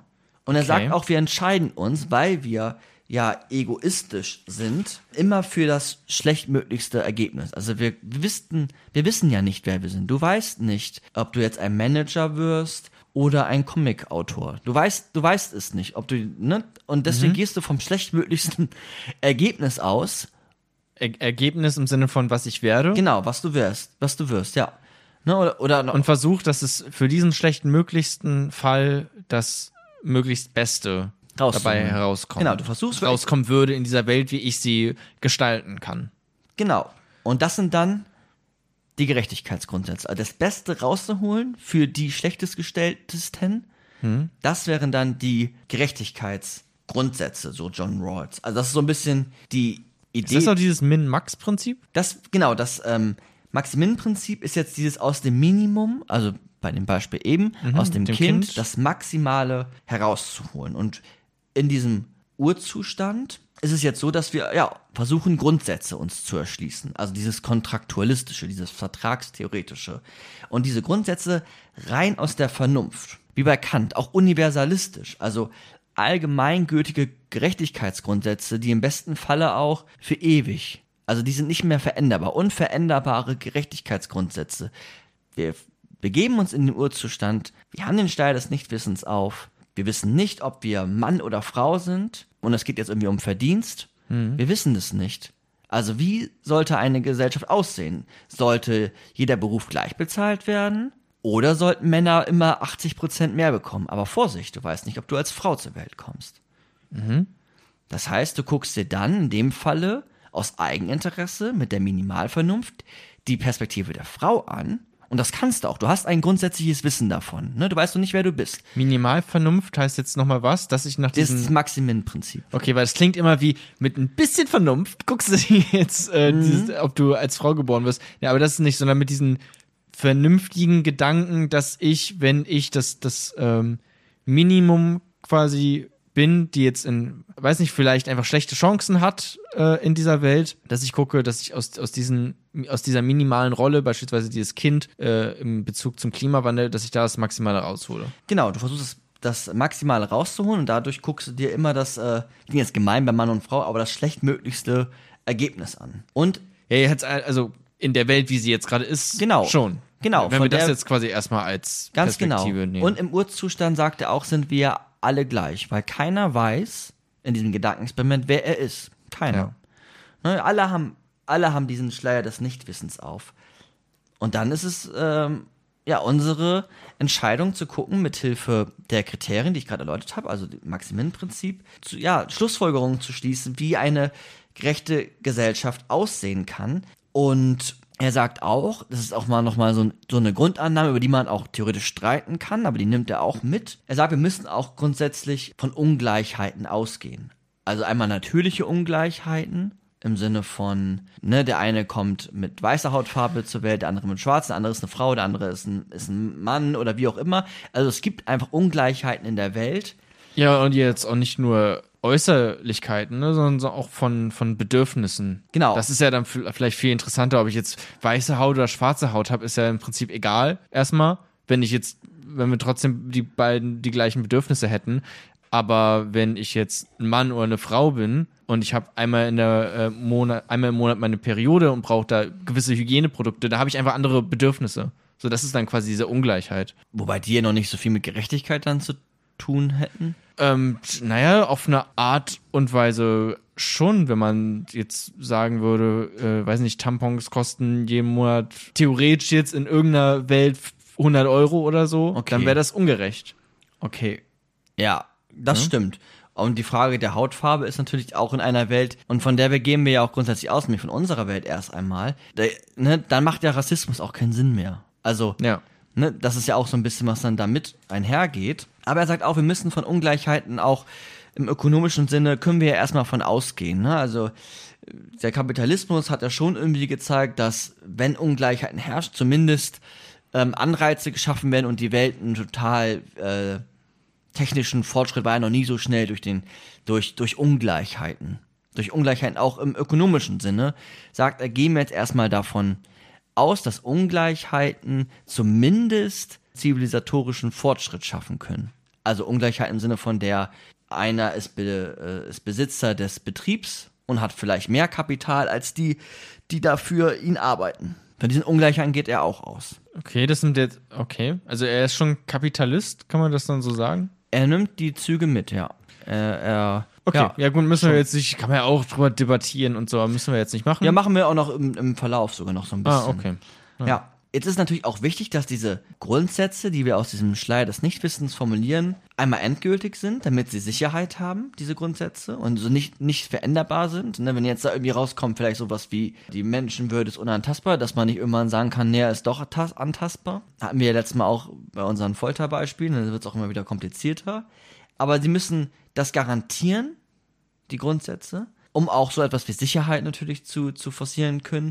Also ich Und- kann nicht, also wenn ich jetzt nochmal, ich finde das mit dem Kind und Rentner eigentlich ganz gut im Klimawandel, wenn ich jetzt sage, dass das Kind hat quasi Recht auf Klimaschutz sozusagen, damit diese Erde und diese Welt einfach lange bestehen bleibt und auch so bestehen bleibt, wie sie jetzt ist möglichst, dann kann ich nicht sagen, wenn ich jetzt Rentner wäre, okay, das schaffen wir jetzt ab mit dem Klimawandel, ist jetzt doch nicht mehr, äh, mit dem äh, Klimaschutz, ist jetzt doch nicht mehr so wichtig. Ne? Also das ginge dann nicht mehr. Ja, genau. Absolut. Absolut. Okay. Und man kann natürlich jetzt auch nochmal überle überlegen, naja, warum sollten wir überhaupt ähm, Gerechtigkeitsgrundsätze in einer Gesellschaft formen? Also ist es nicht viel besser, in einer, in, also nicht in einer Gesellschaft zu leben? Sagt er, das ähm, ist nicht der Fall. Also wir sind als Lebewesen grundsätzlich angewiesen auf Kooperation und uns geht es auch besser. Auch empirisch geht es uns besser, wenn wir ähm, gegenseitig ähm, kooperieren. Die Gesellschaft sollte natürlich irgendwie fair und stabil ne, und kooperativ sein, dass das möglich ist. Aber es ist schon besser, in einer Gesellschaft zu leben, wo der eine Essen zubereitet und der andere den Tisch zubereitet, ganz doof gesagt, ne, damit du nicht alles selber machen musst. Dann geht es dir insgesamt Also schon. Arbeitsteilung, Genau, ja. fand er schon cool. Das, äh, das fand er schon, fand er schon ganz gut. Ja, also aus dem Eigeninteresse, aus dem eigenen Wohl überlegen wir uns jetzt, wie kann so eine gerechte Gesellschaft aussehen? Und das ist auch dieser, dieses faire Verfahren. Die Fairness besteht darin, dass du bei diesem Wettrennen nicht weißt, ob du mit einem Bein läufst oder ob du Usain Bolt bist. Wenn wir jetzt dabei bleiben wollen, ne? Ist jetzt ein Ja. Wettkampf des Lebens quasi. Du, du weißt es nicht. Und wie soll jetzt diese Rennstrecke aussehen? Sollte jetzt Usain Bolt zum Beispiel vier Kilometer laufen und der mit dem einen Bein 200 Meter oder so? Du, ne? Das ist jetzt die Entscheidung. Wie, wie wirkt das erstmal auf dich? Ja, also wie gesagt, das ist erstmal also dieses, okay, Schleier des, des Nichtswissens, ich weiß nicht, wer ich bin und guck da von diesem Urzustand drauf, ist ja, wie gesagt, erstmal ganz cool, weil man halt dann gezwungen wird zur Empathie sozusagen und sich in andere hinein zu versetzen. Und ich glaube, das Aber Empathie, sorry, aber Empathie klingt auch immer so altruistisch. Es ist ja, es ist ja totales Eigeninteresse. Es ist eigentlich. Genau, aber Ne, natürlich also- auf eine Art und Weise ist es irgendwie, hat es was mit Empathie zu tun, Mhm. weil ich weiß ja, dass es nur ein Gedankenexperiment ist. Ne? Also ich meine, ich, Ja, aber du leidest nicht mal mit den anderen mit. Das brauchst, brauchst du gar nicht. Es ist, Im Endeffekt ist es eine Perspektivübernahme. Also Mhm. Empathie ist sogar ein zu starker, ich weiß, was du meinst, aber philosophisch würde ich jetzt sogar sagen, es ist ein zu starker altruistischer Begriff. Im Endeffekt ist es eine Perspektivübernahme aus eigen, Eigeninteressen raus, aus einer Eigenliebe äh, heraus. Es geht nur um dich. Nur um dich. Du weißt nur halt nur nicht, wer Ja. du bist. Okay, ich benutze halt einfach immer so mit im, im Sinne von sich in andere hineinversetzen. Mhm. Das ist dann, okay, Perspektivübernahme ist, aber ich verstehe, was du meinst. Aber ja klar, okay, das, das hilft auf jeden Fall dann die Perspektive eines anderen einzunehmen. Äh, dabei können wir auch bleiben. Insofern finde ich das ganz gut. Und ich glaube, das mit diesem Min-Max-Prinzip äh, oder Max-Min-Prinzip, ich glaube, das macht man vielleicht dann fast automatisch einfach schon. Weil Mhm. natürlich gehe ich dann davon aus, okay, natürlich will ich irgendwie. Hatten wir das nicht auch letztens bei dieser Vertragstheorie? Da gab es dieses eine sehr, sehr komplizierte Beispiel, was du mal. Äh, Das ist das. äh, ja, das habe ich jetzt rausgenommen. Aber die ganze Spieltheorie ist, Genau. äh, ist, ist, verwendet er auch. Findest du auch. Okay, wieder. wo war das? Das war bei Hobbs, ne? Also Ja. wenn, wenn man da nochmal reinhört, dann sieht man jetzt hier vielleicht Parallelen. Aber es ist dann auf jeden Fall so, dass man guckt, okay, wie schaffe ich es, quasi möglichst wenig zu leiden, kann man vielleicht auch Mhm. äh, sagen. Ne? Also wenn ich, dass ich die Welt dann so konzipiere in meinen Gedanken und sie so gerecht ist, dass die Person, die quasi da am, am, am wenigsten möglicherweise hätte, so, das Kind jetzt vielleicht am, am wenigsten Perspektiven hätte, ähm, dass das auch immer noch möglichst viele Perspektiven hat. Ja. Und aus, aus seiner Perspektive die Welt immer noch gerecht erscheint oder möglichst gerecht. Also ich glaube, das ist dann was, was ganz automatisch irgendwie passiert. Insofern, ja, es ist ein cleveres Gedankenexperiment. Genau. Aber ich glaube, man kommt trotzdem noch schnell irgendwie. Ich kann mir jetzt trotzdem noch vorstellen, dass alle Leute dieses Gedankenexperiment machen, aber trotzdem zu unterschiedlichen Gerechtigkeitsvorstellungen kommen. Das, ähm, na, er hat ja auch einen Vorschlag gemacht, ja. Das ist eine Theorie. Man kann auch vielleicht zu ander, einer anderen Idee kommen. Die muss man natürlich dann auch erstmal verargumentieren. Und ich weiß gar nicht, ob alle auf andere Ideen kommen. Also, Also ich glaube, ich meine als einfach, wenn wir jetzt mal bei AfD äh, sind oder generell bei Rassisten und Ja. Also, ja, lass uns mal machen. ich glaube halt nicht, dass du jetzt zu einem Sei mal ein Rassist. äh, wirklichen, zu einem rassistischen AfD-Wähler hingehen kannst, ihn von diesem Gedankenexperiment erzählst und er denkt, äh, dann sagt, na gut, dann wähle ich jetzt äh, beim nächsten Mal SPD. also das, Aber wenn der Rassist sich drauf einlässt, ja, was, was könnte dann dabei rauskommen? ich glaube halt, die Krux ist bei der Sache, dass er vielleicht andere Grundannahmen trotzdem immer noch hat. Weil er denkt, okay, Leute mit einer anderen Hautfarbe sind dümmer. So. Um das jetzt vielleicht mal so ganz plump zu sagen. Kann er ja machen, von mir aus. Aber, was, aber er weiß nicht, welche Hautfarbe er bekommt. Genau, und er weiß nicht, welche Hautfarbe er bekommt, denkt dann aber, na gut, wenn, wenn die dümmer sind, dann haben die auch äh, andere, haben die vielleicht geringere Bedürfnisse, die haben das vielleicht gar nicht, weiß nicht, die brauchen keinen äh, 90 Quadratmeter Wohnung, die kommen auch ganz gut mit äh, einer 5 Quadratmeter Wohnung klar. Könnte man ja dann denken, könnte man ja theoretisch so annehmen und dann die Welt so konzipieren in seinen Gedanken. Weiß ich nicht. Also wenn er sich das wirklich vor Augen führt, dass er dann der ist, der Jude ist oder wie auch immer, oder ein Schwarzer, der in fünf Quadratmetern lebt. Ja. Wenn er sich wirklich darauf einlässt, glaube ich nicht, dass er zu dem Entschluss kommt. Außer er hat halt die Vorstellung, dass Leute mit einer anderen Hautfarbe einfach das wollen, sozusagen, oder mehr nicht brauchen. Genau, jetzt Und äh, Weiße brauchen halt ganz viel Platz, weil die super intellektuell sind und die brauchen halt ganz viel Platz für ihre großen Bücherregale oder was auch immer für Mhm. ein Scheiß. So, ne? Also ich meine, diese, diese Grundannahmen, du müsstest quasi erstmal von der Grundannahme trotzdem ausgehen, dass alle Menschen gleich sind. das ist richtig, also genau, das macht ja John Rawls auch. Also du hast ein gewisses Grundwissen und das gehört dazu. Ich glaube, das haben halt Nazis leider nicht. Und bei der Theorie ist es ja auch so, dass es eine, er ist idealer Theoretiker, hat er auch selber gesagt. Also die Umsetzung ist noch, eine, ist noch einfach eine, eine zweite Frage. Zunächst geht erst einmal darum, ein, sich anzugucken, was kann Gerechtigkeit sein, wie kann ein faires Verfahren aussehen und welche Schablone führen wir dann, ähm, legen wir dann an, wenn wir uns eine, äh, eine Gesellschaft an, angucken, um zu schauen, ist die jetzt gerecht oder ungerecht. Nichtsdestotrotz, wenn dieser, wenn die, diese Person sich darauf einlässt, also spieltheoretisch, ich hole sich die Spieltheorie wieder raus, müsste er sich eigentlich darauf einlassen können, um zu sagen, naja, das schlechteste Ergebnis versuche ich, in dem schlechtesten Ergebnis versuche ich das Bestmögliche rauszuholen. Na, ich probiere diese fünf Jahre zu nehmen und nicht 0 oder 20. Hört bei Hobbs rein, ich hole es jetzt nicht wieder raus, weil es jetzt mal so krass verhaspelt da. Aber das ist ja das Ergebnis. Ja, aber ich würde, glaube ich, trotzdem noch bei dem bleiben, was ich eben gesagt habe, weil das wurde ja auch ähm, beispielsweise in der NS-Zeit viel gemacht, dass da einfach Juden mit Tieren gleichgesetzt worden sind. Ne? Dann waren das die Ratten oder was auch immer. Und wenn du jetzt dir wirklich mal vor, also wenn, wenn du da wirklich, Aber willst du das? wenn du dir jetzt wirklich vorstellst, du bist eine Ratte, dann würdest oder sagst, dass diese Personen denken wie Ratten, meinetwegen. Ne? Also wenn du diese du kannst, Vorstellung in du deinem kannst Kopf die hast. Vorstellung ja hinterfragen. Ist diese Vorstellung gerecht? Ist es gerecht zu sagen, dass Menschen Ratten sind? Willst du diese Ratte sein? Ja, aber Wenn du- was ist, wenn du das tatsächlich denkst, dass ein Mensch wie eine Ratte ist? Also, oder quasi anderes Beispiel, jetzt weg von diesen, von dem Nazi Ich mal ganz das schon, kurz. ja. Wenn du jetzt einfach sagst, du würdest ja auch nicht sagen, äh, ein Pferd hat die gleichen Bedürfnisse wie ein, wie ein Mensch, so, ne? Mhm. Natürlich lebt ein Pferd anders. Wenn du jetzt aber diese Attribute von einem Pferd überträgst oder von der Ratte überträgst auf andere Menschen, weil du das einfach glaubst, was natürlich komplett bescheuert ist, ne? Aber das glauben ja Nazis scheinbar. Dann ergibt das natürlich Sinn, dann zu sagen, na gut, wenn ich dann äh, ein Jude bin, dann brauche ich halt ähm, äh, keine hübsche Wohnung, so dann bin ich damit zufrieden.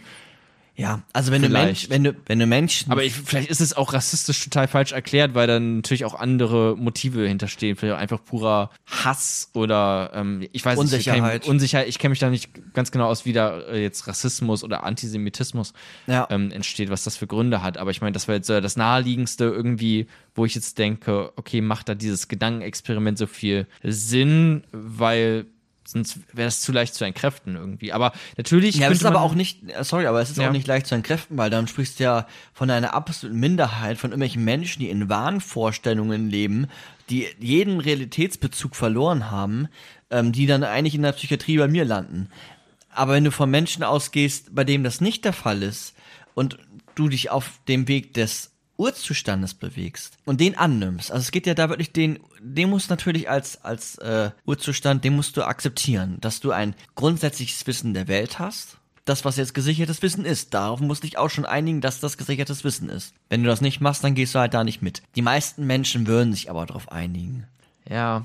Und wir beide würden uns jetzt auf einigen und ihr äh, Zuhörenden auch. Und von dem ausgehend zu schauen, ähm, ist es gerecht, Menschen als Ratten zu sehen oder nicht? Und was ist, wenn ich die Ratte bin? Was ist, wenn ich im Konzentrationslager Genau, das lande? ist halt jetzt auch quasi die Frage. Vielleicht ist es ja auch so, dass, weiß nicht, wir müssen jetzt nicht die ganze Zeit bei diesen Nazis und Rassisten bleiben, ne? aber kann natürlich auch tatsächlich sein, dass Leute sich da einfach nie so reflektiert Gedanken drüber gemacht haben und deswegen zu dem Entschluss kommen, ne? Dass die einfach nur denken, ah, okay, der hat eine andere Hautfarbe, von dem habe ich irgendwie Angst, ich habe das Schlechtes gehört bei äh, Kenneth M.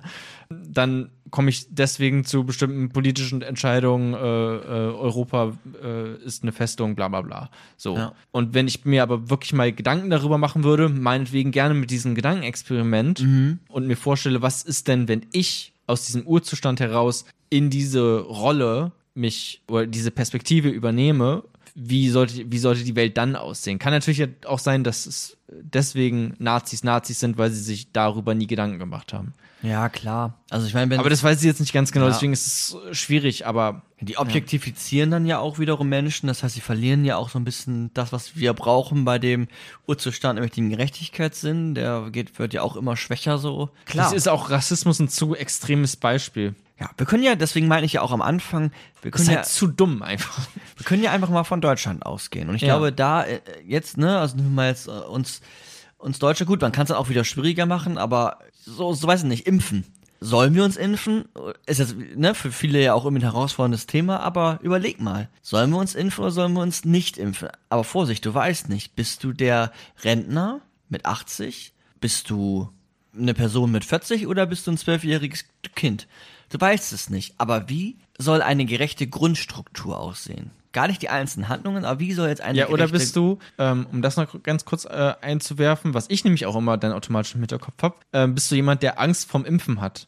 Weil ich tatsächlich jetzt schon äh, insgesamt zwei Leute kenne, persönlich, die äh, Angst davor haben, sich äh, impfen zu lassen, aber total verständlich, weil die beide einfach halt mehr oder weniger traumatische Erfahrungen mit den Impfungen gemacht haben. So, die wurden dann irgendwie mal als Kind geimpft, und das war super, super schlimm und irgendwie, weiß nicht, äh, irgendwas gelähmt oder sowas war das, glaube ich, dann teilweise vom, vom Körper. Also halt einfach eine traumatische Impferfahrung gemacht und natürlich, da kann ich mich super gut hineinversetzen. Natürlich hätte ich da auch Bedenken, mich jetzt impfen lassen zu müssen. So, ich würde da drüber Ja, dann nachdenken. ist das, das ist dann die spannende Frage. Wie Genau, und das ist jetzt quasi das als so, mh, könnte man ja dann in Bezug auf diese Frage als Minimalposition, die, die sich nicht impfen lassen wollen, ja, aus emotionalen Gründen vielleicht Ja. auch. Ähm, aus Angst. Aus Angst, genau. Und dann Spezifische aber die, Phobie. Genau, und dann, und dann die, die Frage, okay, will ich jetzt trotzdem, wenn ich jetzt in diesem Urzustand bin und gerade die, die Welt ähm, so zurecht formieren kann, wie ich sie gerne hätte, würde ich dann trotzdem sagen, okay, wir hauen da jetzt eine Impfpflicht rein. Ne? Genau, Wäre das gerecht? genau. Das ist so ein bisschen die ähm, Schablone. Das ist die Schablone, die die Rawls aufmacht. Und die finde ich erstmal total gelungen und super smart, weil man aus einem Egoismus, wie gesagt, ähm, eine Gesellschaft dann konstruiert, nämlich eine gerechte Gesellschaft tatsächlich. Eine gerechte Gesellschaft. Und jetzt die spannende Frage, auch irgendwie, ich meine, das ist jetzt irgendwie auch gemein, wenn ich die jetzt äh, stelle, aber hättest du so Grundsätze, wie du sagst, ich weiß jetzt nicht, bin ich Rentner oder bin ich ein Kind? Bin ich sehr wohlhabend oder bin ich ein Flüchtling? Bin ich, keine Ahnung, was man noch alles so sein kann, Mann oder Frau im biologischen Geschlecht ausgehend? Was, was wäre mir total wichtig? Was sind so Grundsätze? Was müssten sich die Menschen, was, äh, was soll da rauskommen? Welche Grundsätze sollen da rauskommen? Auf was können wir uns einigen? Was ist die Vereinbarung? Naja, es gibt ja? Grund, also ich meine, es gibt ja das Grundgesetz. das gibt's jetzt nicht. Wir sind im Urzustand. Wir, ja, dann schreibe ich das Grundgesetz auf. Okay. Und was wäre das Grundgesetz? Micha. Ja, was, was wäre dir jetzt persönlich wichtig? Danach gehen wir auch ins nächste Kapitel und ich sag Ja. ja. als Antwort. Was ist aus diesem, ne, du bist jetzt an einem Ausgangspunkt. Das, die Gesellschaft ist ja noch quasi gerade wieder weiß. Also ich, ich sage jetzt einfach mal, ohne selber zu wissen, was das ganz genau bedeutet, die Würde des Menschen ist unantastbar, natürlich. So, Mhm. ne? Also halt so ganz grundlegende Dinge sind natürlich sowas. Oder halt auch Meinungsfreiheit, Aha. ähm, Sehr gut. Also halt eigentlich alles, was ähm, ohne, ohne dass du mir jetzt das, das Grundgesetz abfragst, eigentlich alles das, was da vermutlich drin steht. Mhm. So. Wenn wir uns jetzt mal die ersten Artikel auch auf jeden Fall da angucken. Ganz genau. Also ich glaube, Freiheit ist da ein sehr wichtiger Begriff, ein wichtiges Schlagwort. Ja. Und es können ja unterschiedliche Freiheiten sein. Jetzt hat John Rawls Oder wolltest du noch was sagen? Nee, aber ich meine halt, die haben sich halt natürlich bewährt auch, so diese Artikel, diese Artikel des Grundgesetzes. Ne? Sonst wären sie da jetzt nicht immer noch drin. Also insofern ist klar, okay, die, ich glaube, mit denen fährt man ganz gut erstmal. So, da steckt ja auch was dahinter. Da steckt ja auch, weiß nicht, Kant oder so dahinter. Ja, und jetzt hat John Rawls sich mit Hilfe des Urzustandes und des Schleier des Nichtwissens auch Gerechtigkeitsgrundsätze überlegt. Im Speziellen zwei. Zwei Gerechtigkeitsgrundsätze, die als Grundstruktur die Gesellschaft gerecht machen würden. Und da geht es um Gleichheiten, da geht es aber auch um Ungleichheiten. Aber was genau, das erfahren wir im Kapitel. nächsten Kapitel. Okay, weil ich wollte jetzt gerade schon fast äh, drauf eingehen. Aber okay, dann äh, bis gleich.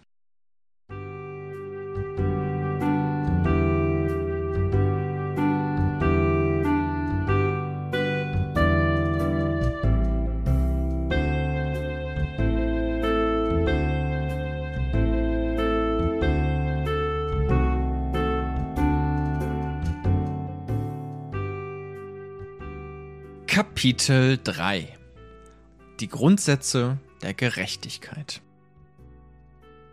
Um Kapitel 3 verstehen zu können, angenommen du hast vorgespult, solltest du folgende Begriffe bis jetzt kennen können. Und vorher mal ganz kurz bei Patreon vorbeischauen. Das haben wir nämlich noch gar nicht erwähnt, was wir sonst immer machen.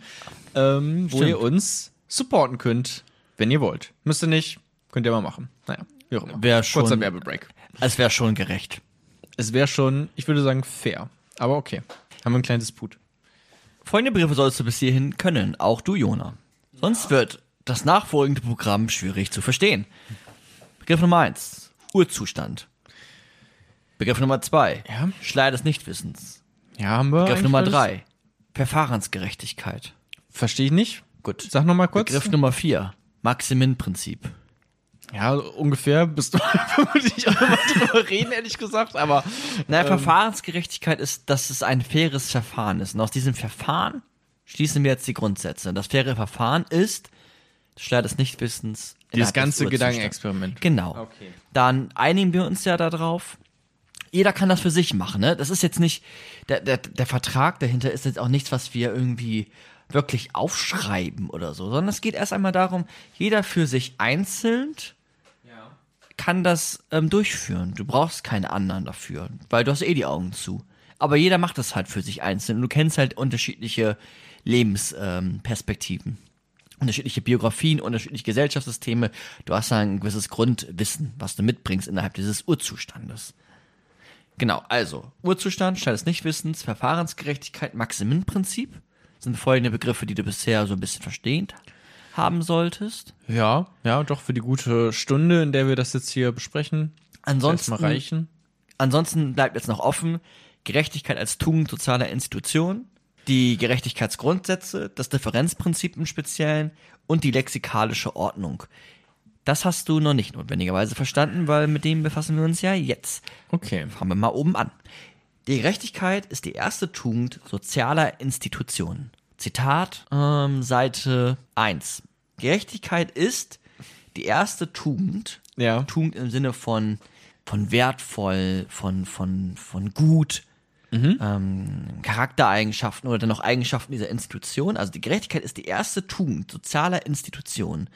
Also Gerechtigkeit ist das aller, allerwichtigste A und O. für soziale Institutionen, also für Regierungen, für Schulen, für Firmen, für Ämter, für das gesamte Sozialsystem. All dies, alles das, was die Welt, was die Gesellschaft, bleiben wir jetzt mal bei Deutschland, was die Gesellschaft formt, was Einfluss hat, was Macht hat, da ist es wichtig, dass da die erste Tugend, das Allerwichtigste, die Gerechtigkeit ist. Gibt es auch nicht soziale Institutionen? Weil das so Du bist betont hat? keine soziale Institution. Ich bin überhaupt keine Institution. Ganz also ich genau. meine, gibt es überhaupt asoziale Institu Institutionen? Weiß ich nicht. Weiß ich nämlich gerade auch nicht, weil du ja dann plötzlich so im Prinzip ja alles genannt hast, was ja auch da reinpasst. Ähm, aber okay. Alles, was einen Einfluss auf Menschen hat. Ja, okay. Na gut, vielleicht wollte ich es auch einfach nochmal betonen äh, mit, dem, mit dem Wort sozial. Okay, da bei allen Institutionen, bei allen Institutionen im Prinzip einfach ähm, ist Gerechtigkeit Priority Number Uno. Genau. Die Gerechtigkeit ist die erste Tugend. Das ist das Ja, wertvollste. oder so ausgedrückt, ja. Genau, die, die Gerechtigkeit ist das Allerwertvollste, was in der Institution Ja. Wenn wir mal jetzt irgendwie Legislative oder so als riesige, ist ja dann, die Institutionen sind ja dann irgendwelche Gerichte oder wie auch immer, ne? Mhm. Judikative wäre jetzt besser da. Genau. Und da ist die erste Tugend, bei Gerichten ist es irgendwie auch offenkundig, ne? Bei Gerichten ist das, ist die erste Tugend das Allerwichtigste Gerechtigkeit. Bei der Institution Arbeitsamt. Arbeitsamt Ist vielleicht nur mal was an, anderes. Ne? Auch Gerechtigkeit, ganz genau. Ja, das sollte die erste Tugend sein. Und von der ausgehend gestaltet sich dann unsere Gesellschaft. In einer Gesellschaft, in der wir leben wollen und in der wir natürlich ausgegangen sind, dass in dem Minimum wir trotzdem noch das Maximum herausgeholt haben.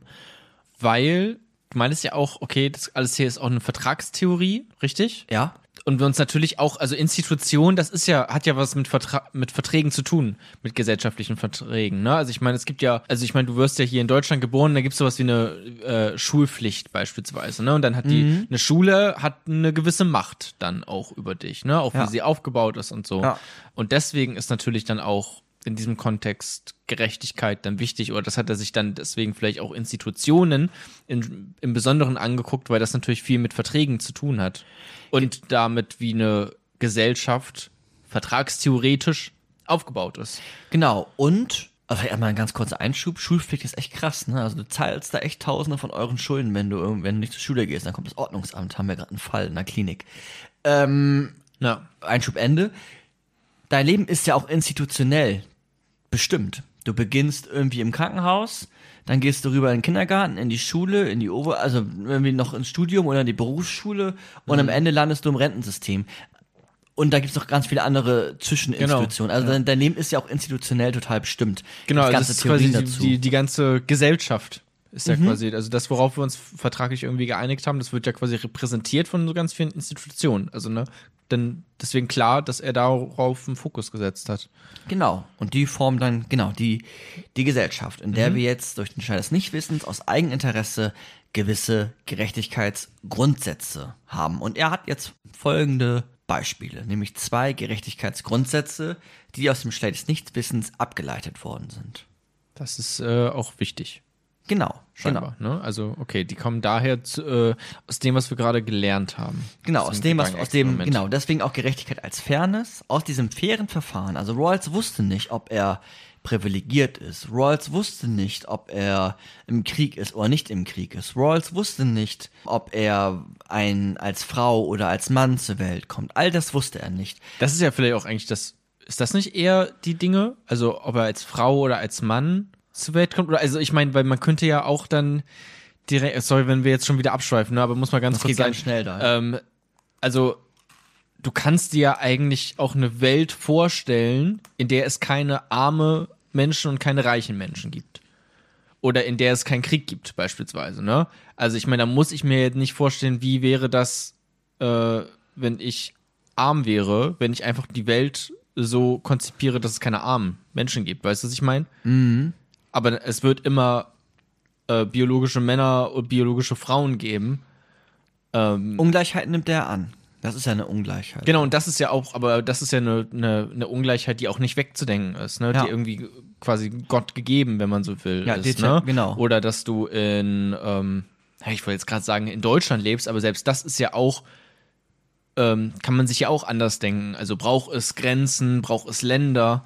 Ja, aber ne? z- zumindest- Aber ich meine, lebst du auf diesen Fleck, den wir jetzt gerade Deutschland nennen, oder lebst du auf dem Fleck, den wir jetzt gerade Frankreich nennen? Ja, genau, wo bist du geboren? So, ne? Das ist erstmal ungleich. Der einen werden in, in Lyon geboren und die anderen werden in der Hauptstadt von Argentinien geboren oder in, in Brasilien oder wo Genau, aber ich immer. meine, man kann es ja auch dann so, also wenn wir jetzt wirklich sagen, okay, wir können die ganze Welt neu ähm, gerecht zurechtlegen, wie wir sie gerne hätten, vielleicht kommen wir auch zu dem Entschluss, okay, es gibt gar keine Deutschen und es gibt gar keine Argentinier, sondern das ist irgendwie eins, weil wir haben Len Land Landesgrenzen aufgelöst. Weißt du? Also ich meine, Mhm. diese, diese sozialen Konstrukte, arm und reich, das wird es dann plötzlich einfach nicht mehr geben. Da müsste ich mich auch gar nicht hineinversetzen in jemanden, der arm ist, weil es den einfach nicht gibt. Ja, so, so eine, ne? so eine kosmopolitische Perspektive, also alle mit einzubeziehen, ist sicherlich spannend. Gleichzeitig könnte man vielleicht auch sagen, okay, wenn wir uns alle an die Grundsätze halten, also jede einzelne Gesellschaft, die jetzt schon besteht, und jede Gesellschaften untereinander, also jeweils einzeln gerecht sind, leben wir vielleicht auch in einer gerechten Welt. Und vielleicht brauchen wir gar keine Weltregierung dann. Könnte man überlegen. Aber jetzt erstens erstmal die äh, Gerechtigkeitsgrundsätze. Also diese, es ist echt nur eine, nur eine Grundstruktur zunächst einmal. Ja. Und da geht es auch heute rum. Also wie jetzt nochmal dann genau diese Grundstruktur dann auf Institutionen direkt wirkt, das werden wir heute nicht mehr besprechen. Das findet man auch noch in dem Buch in, an vielen Stellen immer mal wieder. Aber zunächst einmal geht es um diese ideale Theorie und um die ähm, Gerechtigkeitsgrundsätze. Und da fängt er mit einem Grundsatz an. Und dann kriegst du auch langsam oder ihr kriegt langsam ein Gefühl, was man unter Grundsatz verstehen Die kann. sich jetzt ergeben haben aus diesem Schleier des Nichtwissens. Genau. Ja, okay. Und die erste. Tugend sozialer Institutionen benötigt nämlich folgendes. Jeder hat das Recht oder jeder hat das gleiche Recht auf das umfangreiche Gesamtsystem gleicher Grundfreiheiten. Also jeder hat die Grundfreiheiten und äh, das Recht darauf, jeder, wirklich jeder, auf Meinungsfreiheit, auf Religionsfreiheit, auf Berufswahl, also freie Berufswahl, auf eine freie Wahl des gelungenen Lebens, auf eine Freiheit als, also das sind alles so Freiheiten in, als immaterielle Güter, ne? Das ist jetzt nichts Materielles, sondern immateriell. Aber es geht um, um Selbstbestimmung, ne? Um politische Freiheit, die Freiheit, das überhaupt leben zu können, Rede- und Versammlungsfreiheit, Schutz vor Willkür, also einfach random festgenommen zu werden, die Unverletzlichkeit der Person, das sind alles Freiheiten, die die Menschen innehaben. Und die sind, an denen ist nicht zu rütteln. Die sind unveränderbar, die sind unverletzlich. Und warum? Ja, das Warum steckt jetzt in, in dem Urzustand. Also wenn ich jetzt von dem Minimum ausgehe als, als Kind oder als, als Rentner, dann komme ich darauf, dass ich eine Berufswahl haben will. Also ich will, wer bin ich in der Gesellschaft? Bin ich der, der sich den Beruf aussuchen durfte oder bin ich einer, der sich den nicht aussuchen durfte? Also ne, wenn du jetzt irgendwie vorstellst, irgendwelche Frauen, in irgendwelchen Gesellschaften gibt es bestimmt immer noch heute genügend, die keine freie Berufswahl haben. Aber will ich, wenn ich zu diesen Frauen gehöre, gehöre aus dem Eigeninteresse raus, dann würde, würde Rawls sagen, na, du würdest dich für eine freie Berufswahl entscheiden. Für weil, jeden, für alle. Genau, weil du ja nicht weißt, zu wem du gehörst. Auch also, für, weiß nicht, Kinder, die jetzt gerade vielleicht nur unter Zwangsarbeit oder sowas leiden, dass die das nicht, also was heißt da freie Berufswahl, ne? Aber halt keine Berufswahl sozusagen, ne? Dass die halt ja, jetzt nicht genau. arbeiten müssen. Ja, ja, also jeder hat das gleiche Recht. Weil, oder ist dann vielleicht Schutz, Schutz von Kindern, ähm, Schutz vor Willkür. Schutz vor Willkür oder Ja, also jeder hat ein umfangreiches Gesamtsystem gleicher Grundfreiheiten. Das haben wir ja auch im Grundgesetz, ne? Also es sind Ja. einfach, es sind Grundfreiheiten. Also jeder hat Meinungsfreiheit, also es gibt Meinungsfreiheit, Religionsfreiheit. Weil du weißt, ne, mit, im Schleier des Nichtwissens weißt du ja nicht, will ich, dass ich Christ bin und alle müssen Christen sein, aber was ist, wenn ich nicht an einen Gott glaube? Und dann würde man wieder von der Minimumperspektive gucken, dann würde man sagen, okay, man würde sich dann dafür entsch entscheiden, dass beides möglich ist.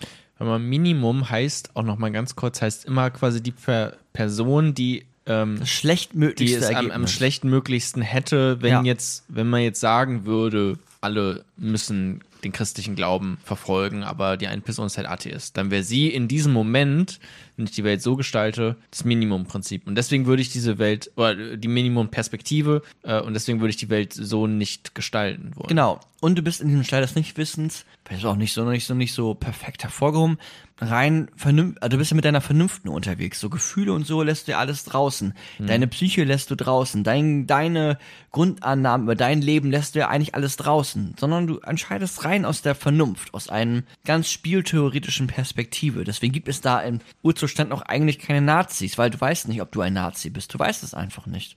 Du weißt nicht, ob du äh, christlich, muslimisch oder atheistisch bist. Und weil du das nicht weißt, entscheidest du dich für Religionsfreiheit, weil dann ist ja alles äh, möglich. Du kannst christlich sein, du kannst muslimisch sein, du kannst aber auch atheistisch sein. Die leben dann parallel Aber ist nebeneinander nicht auch ein oder miteinander.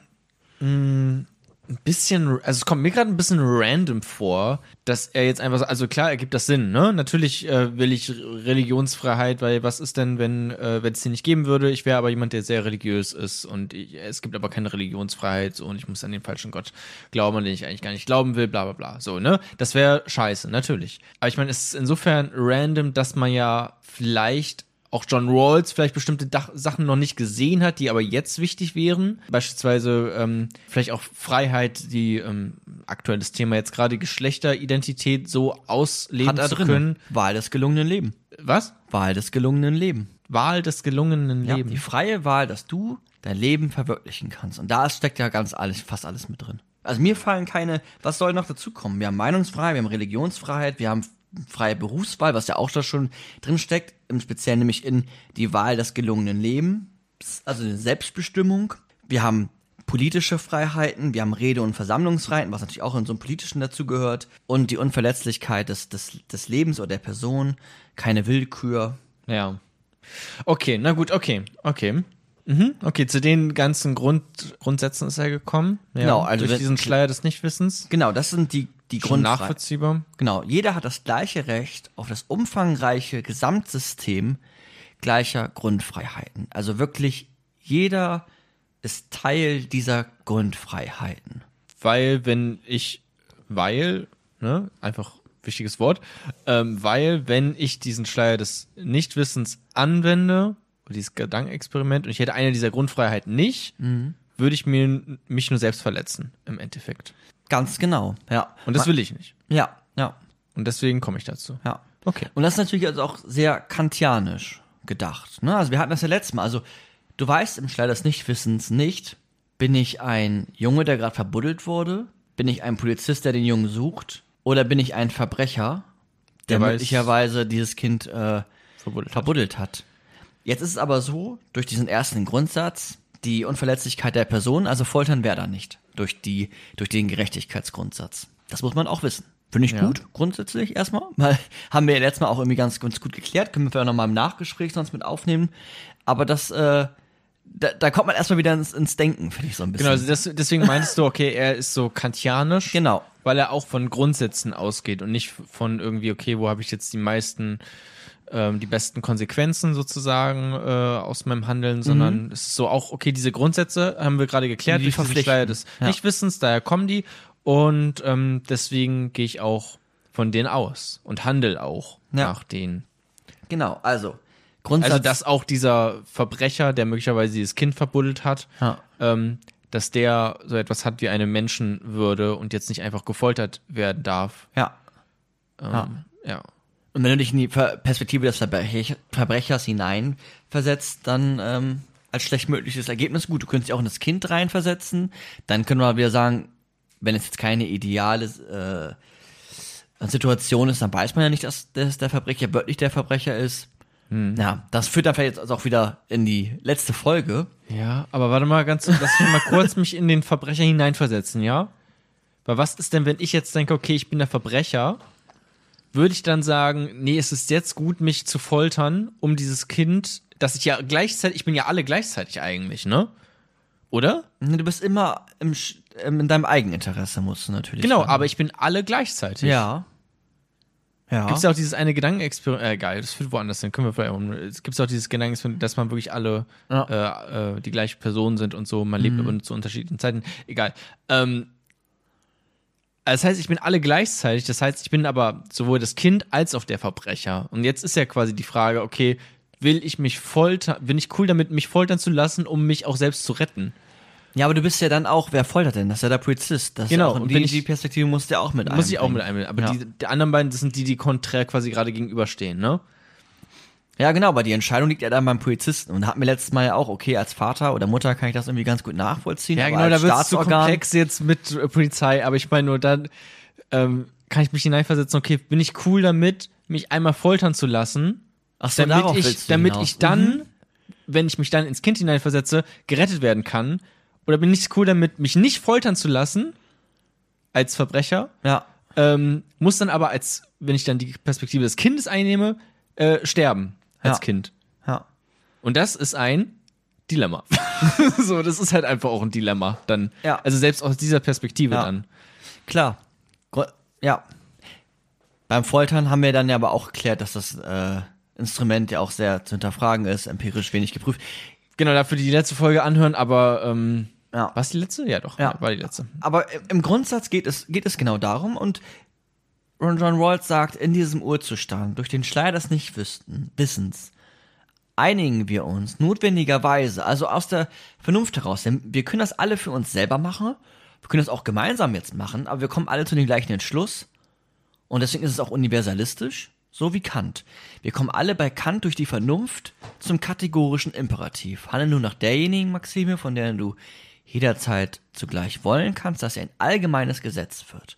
Ist. Also handeln nur so, wie, also dass, dass, dass es ein allgemeines Gesetz sein könnte, gleichzeitig.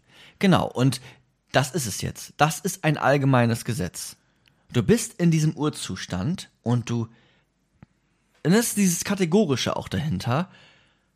Dieses Allgemeine steckt jetzt in den gleichen Recht auf das umfangreiche Gesamtsystem gleicher Grundfreiheiten. Weil Also, du, dass man dann sich selbst entfaltende, äh, freie, Genau. äh, was, was hattest du vorhin gesagt, als das mit den Gender äh, angesprochen eine hatte? Wahl, eine Wahl des gelungenen Lebens. Wahl des gelungenen Lebens fand ich ja. ganz cool.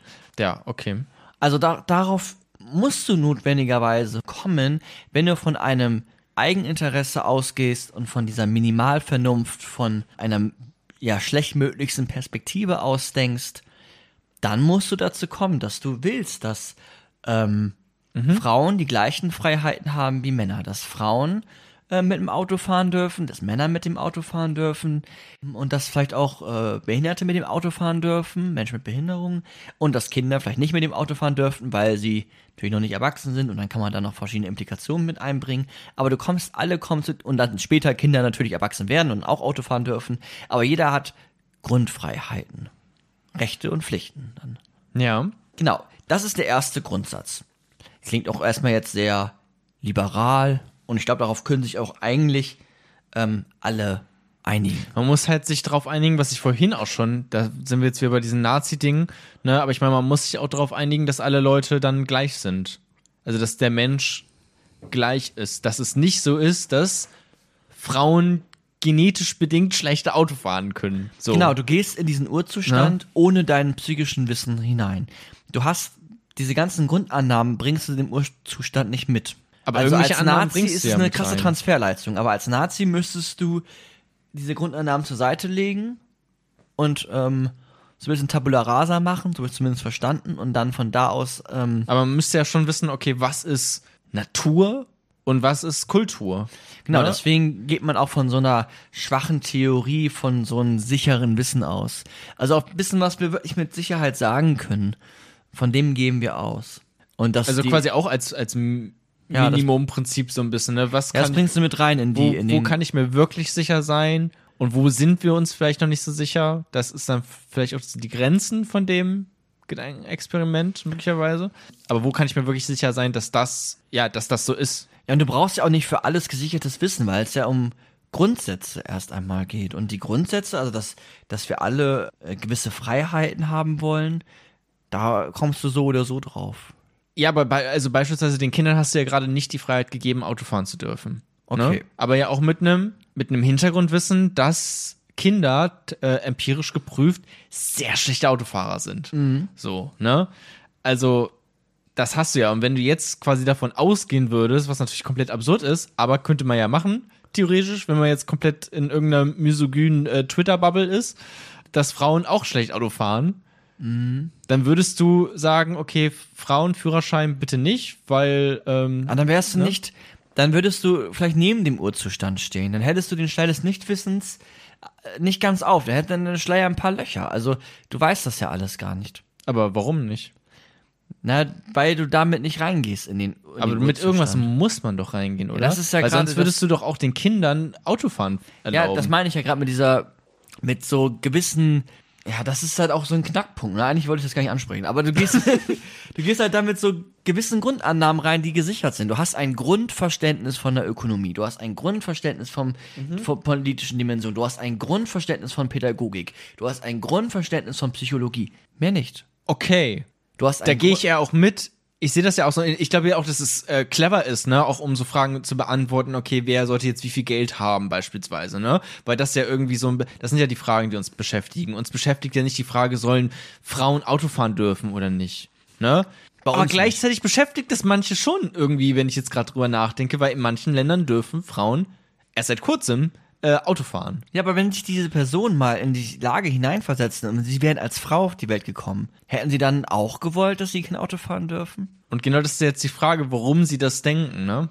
Ja, und dann, wenn man aber jetzt, du, du gehst dann ja in diesem Urzustand, das ist super rationalistisch gedacht, dann musst du, wenn du vom schlechtmöglichsten Ergebnis ausgehst und du aber du Man muss schon davon ausgehen, dass alle erwachsenen Menschen gleich sind. Das ist Grund, ja, du sagst es immer wieder und ich habe das noch gar nicht so, vielleicht noch nicht gut genug betont.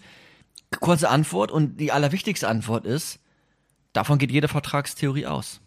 Aber jede selbst das ist ja jetzt auch nicht, also ich meine, du würdest ja jetzt auch nicht Menschen erlauben, Auto zu fahren, die, ähm, Aber jetzt bist du bei einzelnen Handlungen. Lass uns die Grundstruktur angucken. ja, Würde ich jetzt mal so sagen. Also ich glaube jetzt, also die blind sind, würde ich sagen. ja, klar, okay. Aber bei, So. beim, beim Vertrag, wenn du jetzt einen Vertrag mit mir schließt oder auch grundsätzlich bei Vertragstheorien, bei, bei Hobbes, bei Rousseau, gehst du davon aus, gehst du von einer Gleichheit aus. Die, die Vertragspartner sind gleich, die Vertragspartner sind sogar frei. Die Freiheit besteht bei John Rawls in der, für äh, mit der mit, dem, mit der Minimalvernunft ähm, und dem Eigeninteresse und dem gegenseitigen Desinteresse. Aber ja, wir müssen von Gleichheit ausgehen. Und von Gleichheit wo drin? Von Gleichheit, dass wir alle gleich ähm, viel oder dass wir den Vertrag oder die Vereinbarungen ähm, von der gleichen Perspektive aus Gerecht finden. gerecht finden und auch dann uns darauf einigen und das ähm, ja erstmal das vielleicht. Dass wir uns darauf einigen, also aus so einer Vertragsperspektive Genau, aus. wir müssen uns ja immer, das ist ja die ganze Zeit die Idee. Du weißt nicht, durch den Scheiß nicht wissens, wer du bist. Und jetzt musst du dich darauf einigen, wie es wäre, der oder der oder der oder der zu sein. Du weißt mit nicht, welche- wem muss ich mich damit anderen mit dir, drauf einigen? ja, erstmal oder mit dir selbst. selber? Mit dir selbst, das reicht schon. Du weißt nicht, in welche Klasse du geboren wirst. Ne, wirst du in die Arbeiterklasse geboren oder bist du irgendwie ein Kind von einem Fußballprofi? Du weißt das nicht. Und jetzt einigst du dich darauf, ja, zu gucken, wie wäre es, wenn ich jetzt ein Arbeiterkind wäre? Wie müsste dann ähm, die Gesellschaft aussehen, damit ich trotzdem ja das Bestmögliche für mich herausbekomme? Weil du Ja. Desinteresse, ein Desinteresse an den anderen hast. Es geht nur um dich. Nur um dich als Einzelperson. Nicht um eine Gemeinschaft, nicht um einen größeren Sinn oder sonst irgendwas. Es geht nur um dich und dein purer, das, was du doch liebst, um jetzt mal wieder so ein bisschen vorurteilmäßig zu sein, aber ne, dein Egoismus. Es geht wirklich nur um einen puren Egoismus, gar kein Altruismus. Okay, und Jede aber- Handlung aber- ist nur dafür da, damit du Lust empfindest. Und, und wir gehen aber gleichzeitig auch von so einem gesunden Menschen oder minimalpsychologischen Annahmen äh, und Prinzipien aus, dass Kinder einfach sehr schlecht am Steuer sind und Frauen und Männer gleich sind in der Intelligenz, ja. ähm, dass Weiße und Schwarze gleich sind in, Ja. inte- ihrer, in ihrer Intelligenz. Ähm, also davon gehen wir aus. Ja. Okay. Äh, Bin ich ja cool mit, finde ich auch äh, toll. Also ich meine, äh, oder finde ich auch sinnvoll dann immer noch. Ich meine nur, ich kann, kann halt dann sein, dass ich dann einem Nazi dieses Gedankenexperiment sagt und er sagt da schon bei diesen Grundannahmen, weißt du, dass er da schon sagt, nö, da gehe ich nicht mit. Äh, Frauen sind nicht genauso intelligent wie Männer. Ne? Also ich meine, dann kann man ja quasi sich gar nicht auf dieses Gedankenexperiment einlassen dann sozusagen. Vielleicht wird es auch noch mal deutlicher, wenn wir äh, uns weiter fortbewegen im Podcast. Ja, ja, das auf jeden Fall. Also ich habe jetzt quasi auch nur laut mitgedacht, so einfach um das besser zu verstehen, aber wir, natürlich müssen wir das auch einfach Genau, also- mal durch, durch äh, hier erstmal alles. Ja, und es ist wirklich wichtig, dass es um eine Grundstruktur geht. Also wenn ihr euch jetzt einzelne Handlungen oder so raussucht, darum geht's jetzt erstmal gar nicht. Das kann man auch noch mit Rolls beantworten, dann wird es aber alles sehr, sehr fein. Lass uns mal so die gesamte Gesellschaft angucken. Wie soll eine, das habe ich auch am Anfang auch Deutschland extra zweimal betont, weil wir da ja, wenn wir uns unser politisches System angucken, ähm, schon äh, von gewissen ja, wir sind ja schon sehr wissenschaftstheoretisch da auch und ähm, haben gewisse gesichertes Wissen, von dem wir ausgehen können.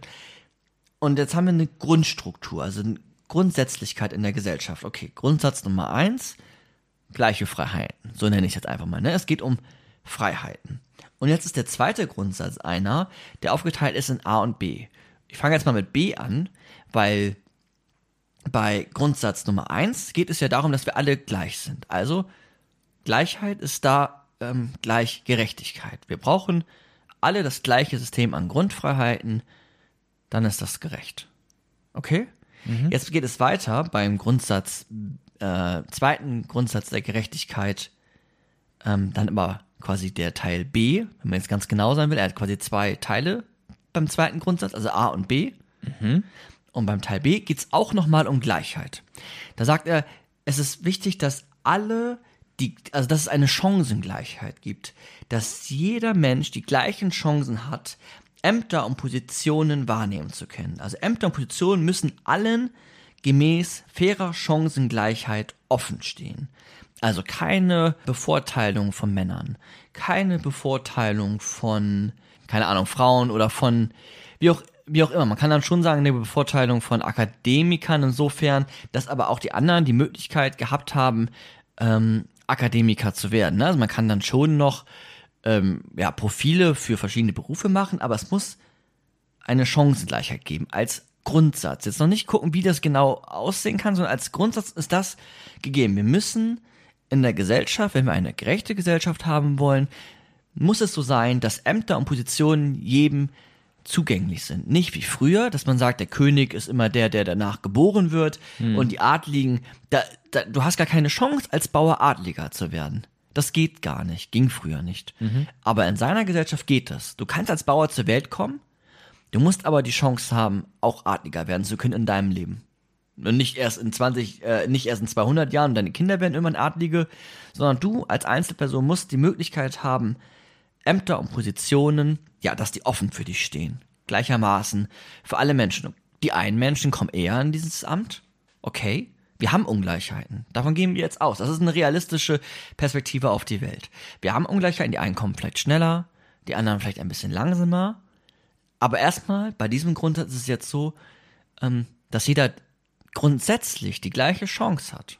Frauen müssen die gleichen Chancen haben wie Männer, Manager oder Vorstandsvorsitzender oder Vorsitzende zu werden. Erstmal so weit. Dann kann man dann mal gucken, okay, auf dem Papier haben sie die gleichen Chancen, aber sie kommen da gar nicht hin. Das gucken wir uns noch mal ein bisschen an.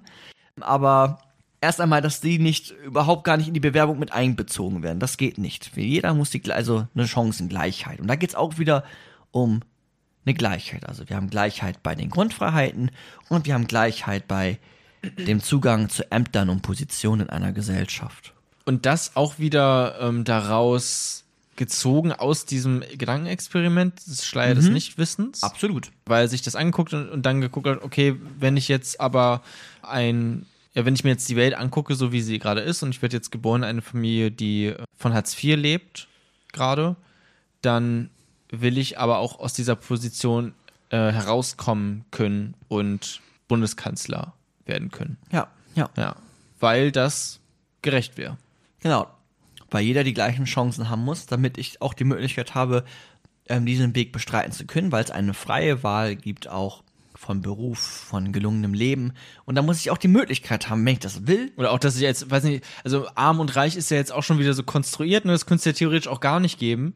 Da kommen wir gleich drauf. Das ist der andere, das andere Ja, aber wenn man jetzt nochmal Mann und Frau bleibt, äh, dass ich auch, wenn ich als äh, eine biologische Frau bin, dass ich dann genauso gut Bundeskanzler, also ich meine, selbst also Frauenwahlrecht, äh, ne, gibt's ja auch 100 Jahre Frauenwahlrecht, ne, jetzt ein bisschen mehr. Ja, da, das Wahlrecht wäre aber im Grundsatz eins. Da haben wir die politische, oder das Wahlrecht, das ist eine Grundfreiheit. Bei dem zweiten geht es wirklich nur erstmal um ähm, eine Chancengleichheit von Ämtern und Positionen. Hm, okay. Ja, klar, aber das gehört ja auch irgendwie. eine Art und- Okay, ja, ich, gut, ich verstehe den, den Unterschied.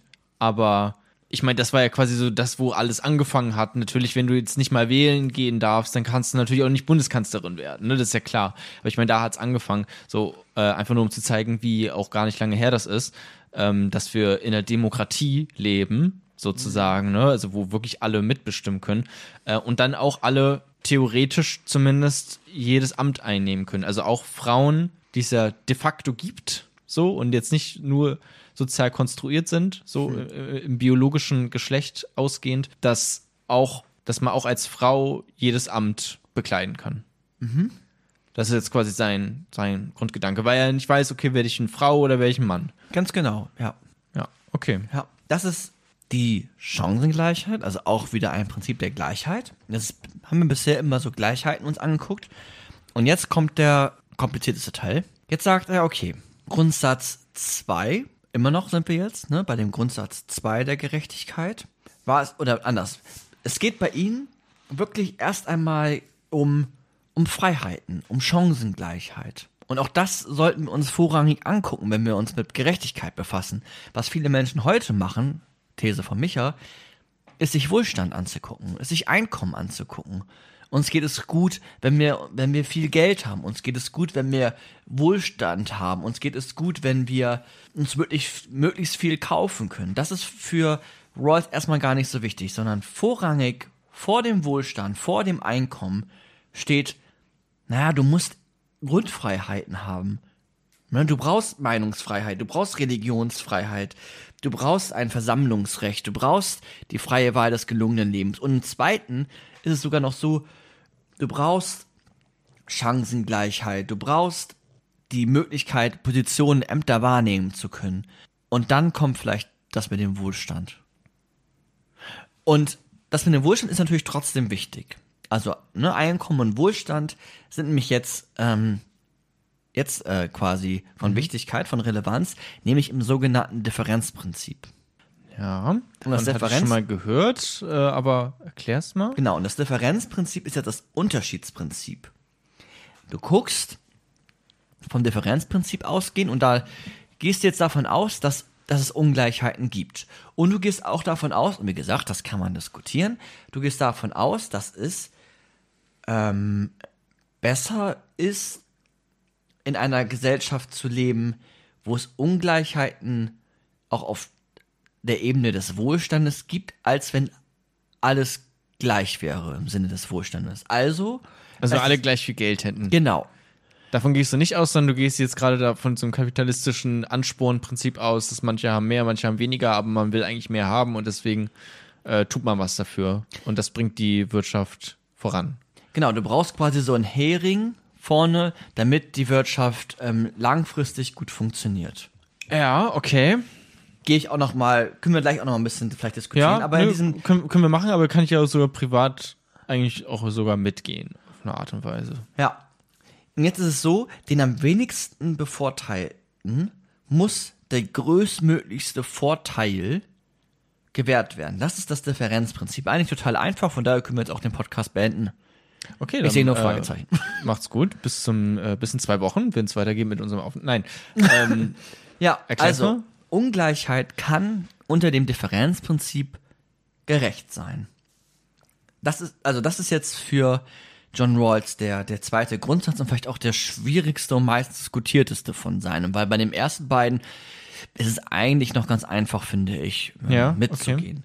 Ne, Gut, dass also- wir da nicht jetzt 40 Minuten lang drüber diskutiert haben, über die einfachen ja, und jetzt ja. geht's weiter mit dem komplizierten.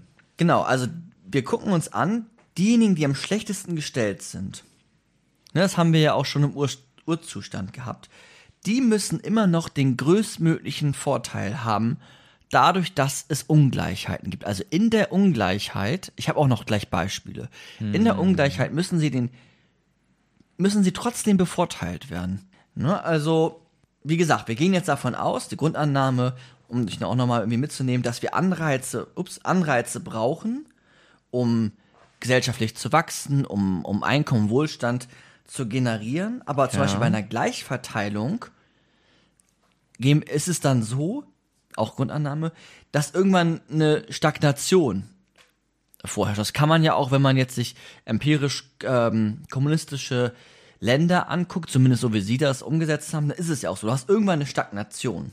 Und dann wäre es jetzt nach John Rawls besser oder anders. Dann ist ein Level erreicht, quasi in dieser Stagnation.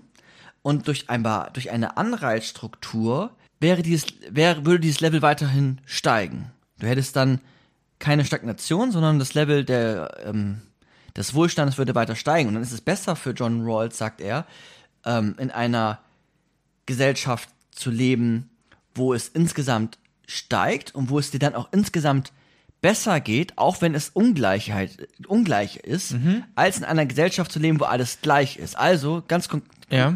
ganz konkret, wir haben zwei Gesellschaften und dir würde es in der kommunistischen Gesellschaft, wo alles gleich ist, trotzdem schlechter gehen, weil der schlechteste Gestellte in der kapitalistischen es immer noch besser geht als dem bestgestelltesten in der kommunistischen, weil die wären ja alle gleich. Aber die, warte mal, aber die, aber die werden nicht alle gleich. Das wäre jetzt gar nicht unbedingt das Schlimme. sondern er geht ja von der Annahme aus, dass die, wenn man sich jetzt mal so stagnieren eine, irgendwann. genau, dass die stagnieren, also dass man, wenn man sich jetzt so eine Wirtschaft eines Landes Mhm. anguckt, dass diese Wirtschaft nicht mehr wächst weiter, Genau, weil oder keine dass es da vielleicht auch keine Innovation mehr gibt. Ne? Also ich meine, alle, sagen wir mal, alle ähm, arbeiten irgendwie, aber alle kriegen das, das gleiche Gehalt. Und dann denke ich mir, okay, warum muss ich jetzt noch irgendwie groß, also na gut, dann mache ich halt meinen Job, also das mache ich bestimmt trotzdem noch, ich gehe trotzdem noch zur Arbeit und so, aber kriege natürlich trotzdem das gleiche Gehalt. Ich habe jetzt nicht mehr so eine hohe Motivation, Neues zu leisten, wie vielleicht jemand, der in einem kapitalistischen Staat lebt, der dann denkt, okay, ich gründe jetzt ein Start-up mit einer neuen, coolen, krassen Idee, mit dem Ziel, anstatt 2000 Euro jeden Monat zu verdienen, irgendwie ähm, mein Unternehmen irgendwann zu verkaufen für mehrere Millionen. So. Also, ne, und da, das ist quasi das, wovon er jetzt erstmal ausgeht, ne? Oder wo er denkt, das ist, Ja. das ist besser oder das macht Sinn. Das ist ist auch erstmal so eine Grundeinnahme. Ganz genau, also die, die nimmt er quasi mit, weil die, ja, die nimmt er mit Mhm, okay. und ähm, verargumentiert sie trotzdem, also in dieser Ungleichheit eine Gerechtigkeit. Und um das auch nochmal aufzugreifen, was ich eben, einfach nur um das nochmal zu wiederholen. Ne? Also, ich glaube, das ist an der Stelle auch irgendwie angebracht, auch für uns alle. In einem Sozialismus oder in einem Kommunismus könnte man sagen, okay, die Reich, den Reichen geht es sehr ähnlich wie die Armen. Die verdienen ungefähr gleich, die haben ein ähnliches Einkommen und ein ähnliches Wohlstandsverhältnis, die fahren im Zweifel alle das gleiche Auto. Ne? Und das, da sagt er aber, jetzt ist es so, in einer Gesellschaft, wo es ein gewisses, also wo ein Wirtschaftssystem vorherrscht, was von Ungleichheiten ausgeht, um auch Anreizstrukturen zu schaffen, also die einen leisten mehr als die anderen, durch dadurch, dass sie dann mehr verdienen als die anderen, wäre es so, dass den Armen es in dieser Gesellschaft dann immer noch besser geht als den Reichen im Sozialismus, weil die Reichen, Also allen im Sozialismus, Genau. wenn die alle gleich Ja. viel verdienen. ja, Ja, okay. Ich glaube, das hat man verstanden. Okay, ja, genau. Das, und das, das sieht, also genau, das ist, das ist schon mal zentral. Und Aber es ist jetzt auch erstmal eine Annahme. Also ich meine, kann man ja drüber diskutieren, aber ja, aber er sagt jetzt diese Ungleichheit, ja. ne, diese Annahme jetzt, in dieser Anreizstruktur, die Ungleichheit darf es nur geben, und das ist jetzt das äh, Gerechtigkeitsspezifische, die, Ungerechtig die Ungleichheit darf es nur geben, wenn es den, wenn der schlechtest Gestellteste davon noch profitiert. Also zivilisatorischen Fortschritt, Forschung, irgendwie Wohlstand darf es nur, das Voranschreiten von Wohlstand und Einkommen darf es nur geben, wenn das schlechtest Gestellteste davon noch profitiert. Also du als schlechtest Gestelltester in diesem Urzustand, in dem Stein des Nichtwissen, wählst nur eine Gesellschaft aus, wo du als schlechtester Gestelltester immer noch gut dastehst. Und es dir besser geht als in einer Gesellschaft, beispielsweise in der alles gleich wäre. Hm, weil es da dann gar nicht, geht gar nicht voran so und, und alle werden irgendwie, alle würden das gleich verdienen, aber vielleicht auch nur 500 Euro alle äh, im Monat, wenn man jetzt mal bei so einer Plattenannahme äh, bleibt. Okay, ja, Das heißt, weiterhin gleichzeitig, dass ein Manager 100.000 im Jahr verdienen dürfte und eine Erzieherin, oder bleiben wir mal vielleicht, ja, oder eine Erzieherin vielleicht 30.000. Das, das sagte, das ist, wir brauchen auch gar nicht, gar nicht ähm, neidisch oder so sein. Neid ist auch gar kein Teil des Urzustandes, gehört auch noch dazu, sondern es ist eigentlich nur interessant, dass es uns als schlechtesten Gestellten immer noch gut genug geht. Und wenn es den, wenn es, wenn der Bessergestellte durch seine Leistungen ähm, Bevorteilungen bekommt, dann ist es auch immer so, dass der schlechteste Gestellteste auch bevorteilt wird. Und das muss in einer gewissen Waage sich befinden. Ja, aber die Frage ist ja eigentlich jetzt gerade, okay, wie ungleich. Also erstmal ist ja Ungleichheit, eigentlich- also erstmal alle Leute würden ja, wenn man jetzt erstmal von diesem Kommunismus erzählt, ist ja erstmal schön, ne? Alle haben irgendwie ungefähr gedacht, okay, manche würden vielleicht auch sagen, ist nicht schön, es müssen ja nicht alle das gleiche Auto fahren, ne? Aber halt irgendwie alle zumindest ähm, ein Dach über ein Dach über dem Kopf haben und vielleicht auch ein schönes Dach sogar alle über dem Kopf, so, ne? Oder alle fahren zumindest ein Auto. Es muss ja jetzt nicht alles gleich aussehen, das ja nicht. Man kann ja trotzdem Ja. noch äh, verschiedene Interesse haben. Aber die Frage ist ja jetzt eigentlich, wie viel Ungleichheit muss ich zulassen, damit diese Annahme, die er jetzt auch getroffen hat, dass ich dann denke, okay, ich, äh, dass sich irgendjemand denkt, so, ich gründe jetzt mal ein Start-up und, und bringe diese Wirtschaft hier voran oder habe neue Ideen, die ich mit einbringe und, und, und äh, verstarre nicht nur. Ähm, wie viel Ungleichheit braucht es, um dieses Prinzip zu erreichen? Wenn ich 12 Ja. Euro verdienen würde und mein Chef würde ähm, 100 Euro verdienen, so Ja. in, in der Stunde jetzt, ne? Würde ich sagen, okay. So. Wenn ich aber 12 Euro Kriegt verdiene. auch mehr Risiko vielleicht, der Chef. Ja, genau. Vielleicht. Ähm, Na schon, also wenn der, wenn der pleite geht, muss er die ganzen Schulden bezahlen, du könntest vielleicht irgendwo ja, anders einen Job außer anfangen. es ist äh, eine Bank äh, und, äh, Okay. und es ist systemrelevant.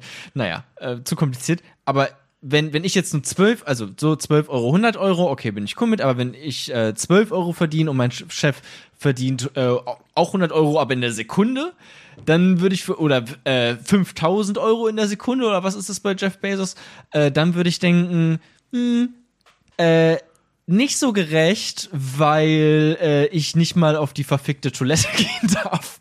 So, ne? Also dann, dann, dann ist es halt irgendwie zu weit auseinander. Okay. Konkrete Antwort darauf. Erstens, es ist kein Gefühl. Du brauchst dafür kein Gefühl, sondern wir sind ja im Urzustand. Auch Jeff Bezos ist im Urzustand. Soll es einen Manager geben, der jede Sekunde eine Million macht? Aber was ist, wenn du der, wenn du die Person bist, die in einer Stunde 12 Euro verdient?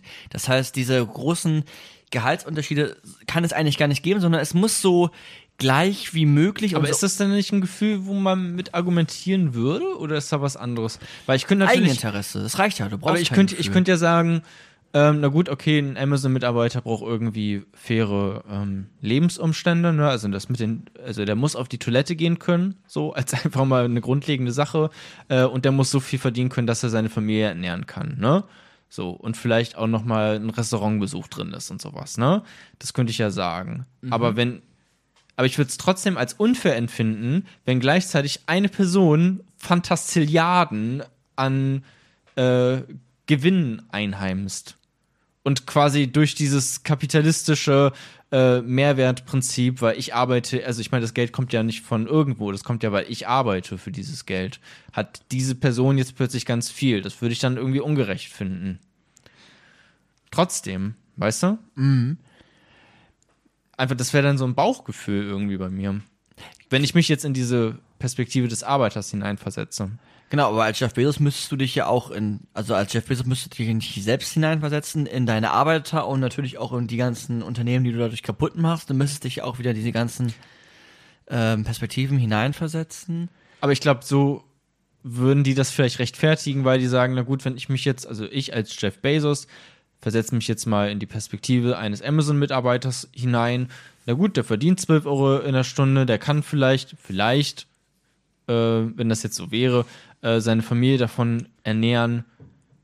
Ähm, dann bin ich cool damit. Dann würde ich auch quasi innerhalb dieses Minimums das Maximale, nämlich ich kann mein Leben leben und muss nicht verhungern. Aber im, nochmal ganz kurz, im Unterschied, in der Benachteiligung muss für den schlechtesten Gestellten der größtmöglichste Vorteil resultieren. Im Endeffekt muss sogar eher prozentual mehr von dem, da, also Das größtmögliche, das größtmögliche, also mehr sogar als nehmen wir Jeff das jetzt wortwörtlich. Ja.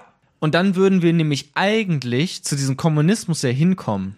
Also dann, dann würden wir ja eigentlich, bevor du mich unterbrichst, würden wir ja eigentlich sagen, okay, der, der ganz unten ist, der jetzt gerade nur 12 Euro verdient, wenn der das höchstmögliche, was geht, haben muss, dann würden wir sagen, okay, Jeff Bezos kriegt jetzt vielleicht, weiß nicht wie viel, also dann kriegen halt einfach beide 100.000 Euro im Jahr. Also das ist jetzt eine ausgedachte Zahl, das ist natürlich nicht, aber die würden sich quasi so annähern, ne?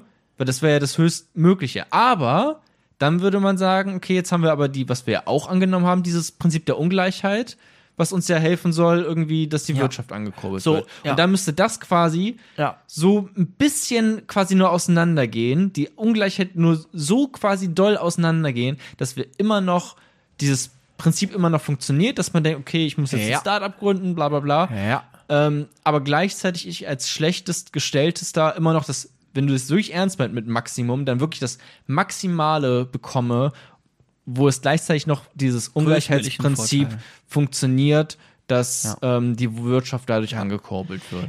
So gleich wie möglich bei den Grundfreiheiten und so Ja. ungleich wie nötig. So ungleich wie nötig. Ja, okay, oder halt in einem Satz genauso ausgedrückt, wie du es jetzt gemacht hast. Genau, und das, das ist es auch. Und Sag nochmal, so gleich wie, so gleich wie möglich und so ungleich wie nötig. ja. Und Ja. da würde man jetzt sagen, okay, das ist es so mit Jeff Bezos nicht, weil das ist zu viel Macht in Das ist bei auch einem wichtig. Glatzkopf. Genau, also Jeff Bezos müsste einmal seine äh, Mitarbeiter besser bezahlen, weil sein Unternehmen einfach super riesig ist.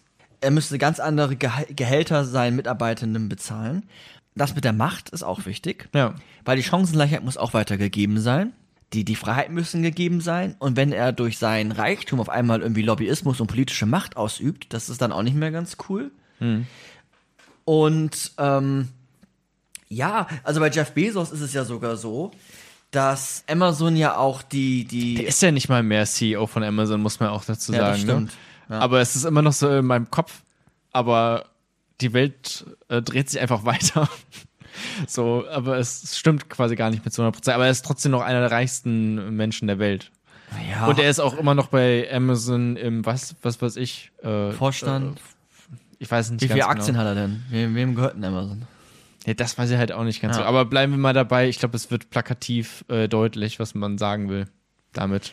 Genau, und Amazon ist ja auch, also das System Amazon ist ja auch auf Kosten anderer immer größer und reicher und mächtiger geworden. Ja. Es hat ja als Monopol dann irgendwann wirklich verdrängt. Ähm, es, das ist, es ist besessen von Wachstum, könnte man fast schon sagen, wenn es ein bisschen gemeiner sein will. Es ist, ähm, ja, es ist ja auch eine, eine krasse Idee, also irgendwie so eine, so eine Plattform, die ähm, Gegenstände verkauft. Die selbst der Markt ist. Genau, die, sozusagen. die, und selbst als Anbieter auftritt und sich durch Informationsbeschaffung, nämlich durch ihr System, guckt, welche äh, Produkte laufen am besten. Ah, der eine Wein läuft am besten. Jetzt biete ich mal selber den Wein an und bums, gibt es den kleinen Wein ähm, oder Ladenbesitzer, Ladenbesitzerin nicht mehr. Ne? Also es tritt ja selbst auf dem Markt auf und es Ja. ist selbst der Markt. Genau, das gibt's dann, irgendwann gibt es nur noch Amazon Basics äh, Produkte. Ja, Überall. Ja, genau.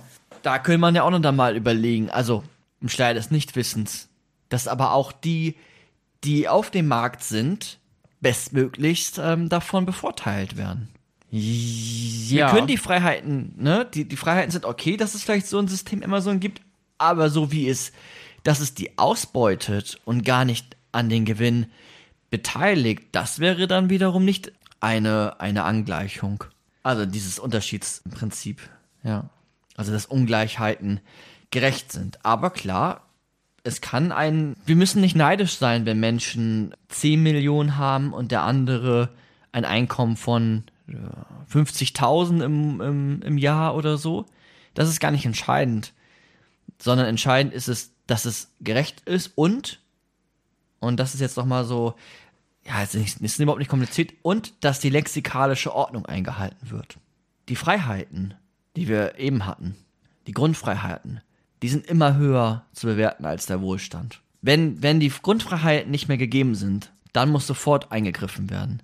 Wenn, wenn die Ungleichheit so groß ist, dass du nicht mehr die Möglichkeit hast, ein gelungenes Leben zu führen, weil du aus einer Familie kommst, die keine Bildungschancen hat, weil du im Kriegsgebiet groß geworden bist, weil du nicht einreisen darfst in, in Deutschland, weil du ein Flüchtling bist, weil du nicht ähm, Geld verdienen darfst, dann sofort ein, muss der Staat als soziale Institution eingreifen und das wieder anpassen, weil die Grundfreiheiten, ne, das Gesamtsystem der Grundfreiheiten, Berufswahl, gelungenes Leben, das reicht ja schon, ne? Meinungsfreiheit, politische Freiheit, Religionsfreiheit, ne? aber auch die Chancengleichheit, die müssen, die sind in der lexikalischen Ordnung, also lexikalisch ABC quasi.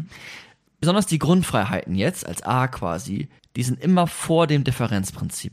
Grundsatz 1 der Gerechtigkeitstheorie ist immer vor Grundsatz 2 der Gerechtigkeitstheorie. Vor den Diff warte, okay, ja, habe ich verstanden. Klar, das sind so quasi, es gibt ja auch diese Bedürfnispyramide. Ne, Man hat so ganz diese Grundbedürfnisse, das sind ja auch dann so, weiß nicht, sowas wie, äh, dass man eine Menschenwürde hat, ist natürlich ein Grundbedürfnis, bevor ich mich darum kümmere, wer jetzt wie viel Geld hat und so und was ich als unfair dann empfinde. Aber, aber was war jetzt nochmal das Differenzprinzip? War genau das, äh, was wir eben gerade besprochen haben, mit dem, Genau. mit der Ungleichheit, so ungleich wie nötig.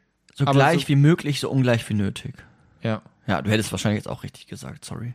vielleicht, aber vielleicht auch nicht. Genau, und das Differenzprinzip ist jetzt das. Ja. Das heißt, dass ähm, Okay, aber erstmal müssen alle äh, Grundbedürfnisse Ja. ges äh, ges gestillt die Grundfreiheiten äh, müssen, müssen erfüllt sein.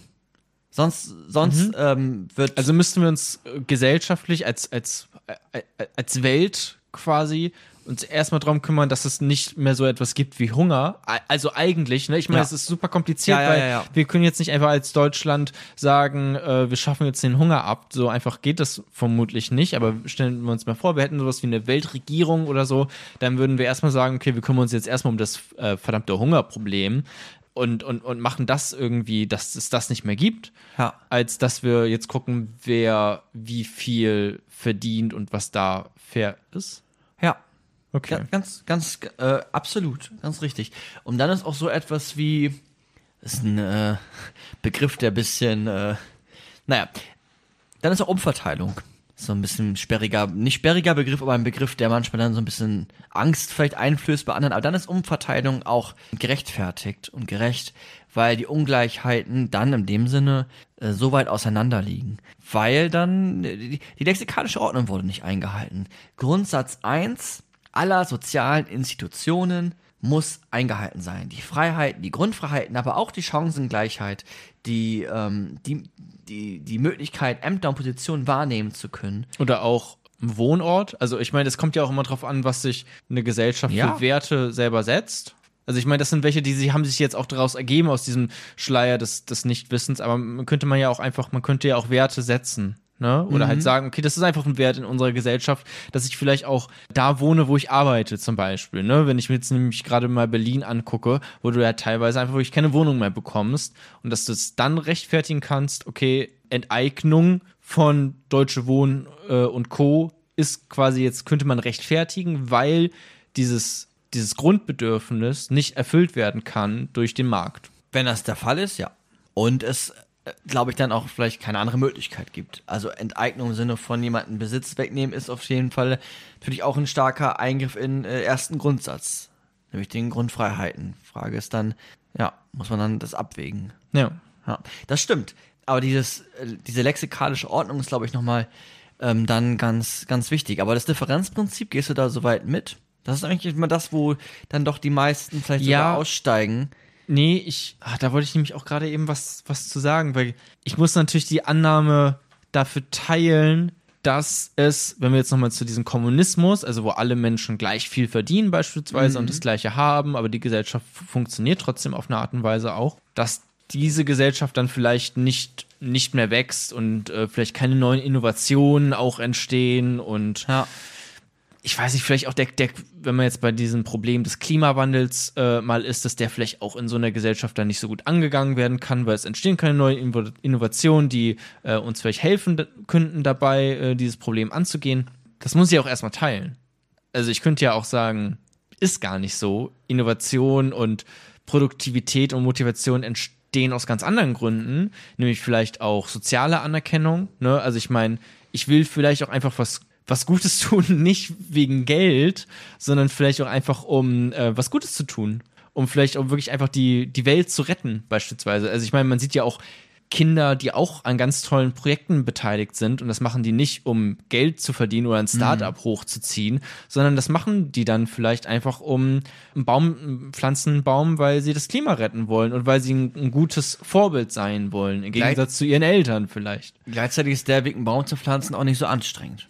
Nee, Wenn aber ich ich habe jetzt- auch an kompliziert, also auch einfach wirklich, weiß nicht, was hatte ich denn letztens? Ich, äh, ich arbeite ja ähm, äh, beim Fernsehen und wir haben, wir produzieren eine Sendung, die heißt äh, der Kika Award. Eine ganz tolle Sendung beim Kika, wo immer verschiedene Projekte von Kindern und Jugendlichen gewürdigt werden, die etwas Tolles tun. Und beispielsweise eine, eine, eine Hotline äh, ein, einrichten, wo andere Kinder anrufen können, wenn die irgendwie Schwierigkeiten haben, psychische Schwierigkeiten so, ne? Oder ach, was gab's denn da alles noch? Oder halt äh, so, eine, so, eine, so eine Station in der Schule, wo Kinder haben und Jugendliche haben es beigebracht bekommen, wie sie denn Handys reparieren und die Kinder, Kinder können da jetzt ihre Handys abgeben und die reparieren lassen und das zu auch zu so Nullkosten. Also die bezahlen quasi nur die, die Materialkosten, die da reinkommen, Ja. aber die Kinder verdienen da nichts dran, sondern die machen das einfach, weil die das toll finden, dass da Leute dann wieder ein heiles Handy bekommen und dann an der Gesellschaft natürlich auch teilhaben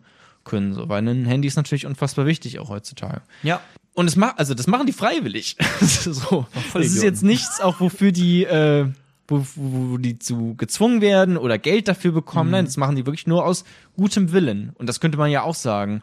Eine kommunistische Gesellschaft, der gute Wille reicht, um sie weiter auch voran zu, ranzuführen und äh, neue Innovationen zu schaffen. Da, gleichzeitig würde ich sagen, naja, wenn ich mir jetzt vorstelle, sicherlich gibt es Menschen mit, mit guten Willen, die Psychotherapeuten werden wollen. So, mein Beruf jetzt. Trotz dessen würde ich es als unfair empfinden, wenn ich, jetzt im Speziellen jetzt wirklich ich, neun Jahre Zeit investiere, um diesen Job am Ende ausführen zu dürfen. Das sind fünf Jahre Studium plus ungefähr vier Jahre Ausbildung, sind neun Jahre. Dann bin ich irgendwann Psychotherapeut. Ja. Und ich würde das gleiche verdienen wie ein Kinderpfleger, der in zwei Jahren seine Ausbildung macht. Da würde ich sagen, da sollte schon die Leistung und nicht nur der gute Wille, dass ich einen tollen Job habe, aber man sollte auch die Leistung honoriert werden, dass ich neun Jahre in meinem Leben investiert habe, neun Jahre lang kein Geld verdient habe oder sehr wenig. Ja, aber Ne- vielleicht ja auch, also würde ich jetzt gerade sagen, auch in diesen neun Jahren, wo du halt kein Geld verdient hättest, trotzdem genauso viel bekommen würdest wie der einfache, in Anführungszeichen, Kindergärtner. Ne? Kinderpfleger. Ähm, Kinderpfleger, was auch immer. Könnte man ja auch sagen, ne? Also ich meine, dass du auch in, während der Ausbildung einfach schon auch das gleiche bekommst.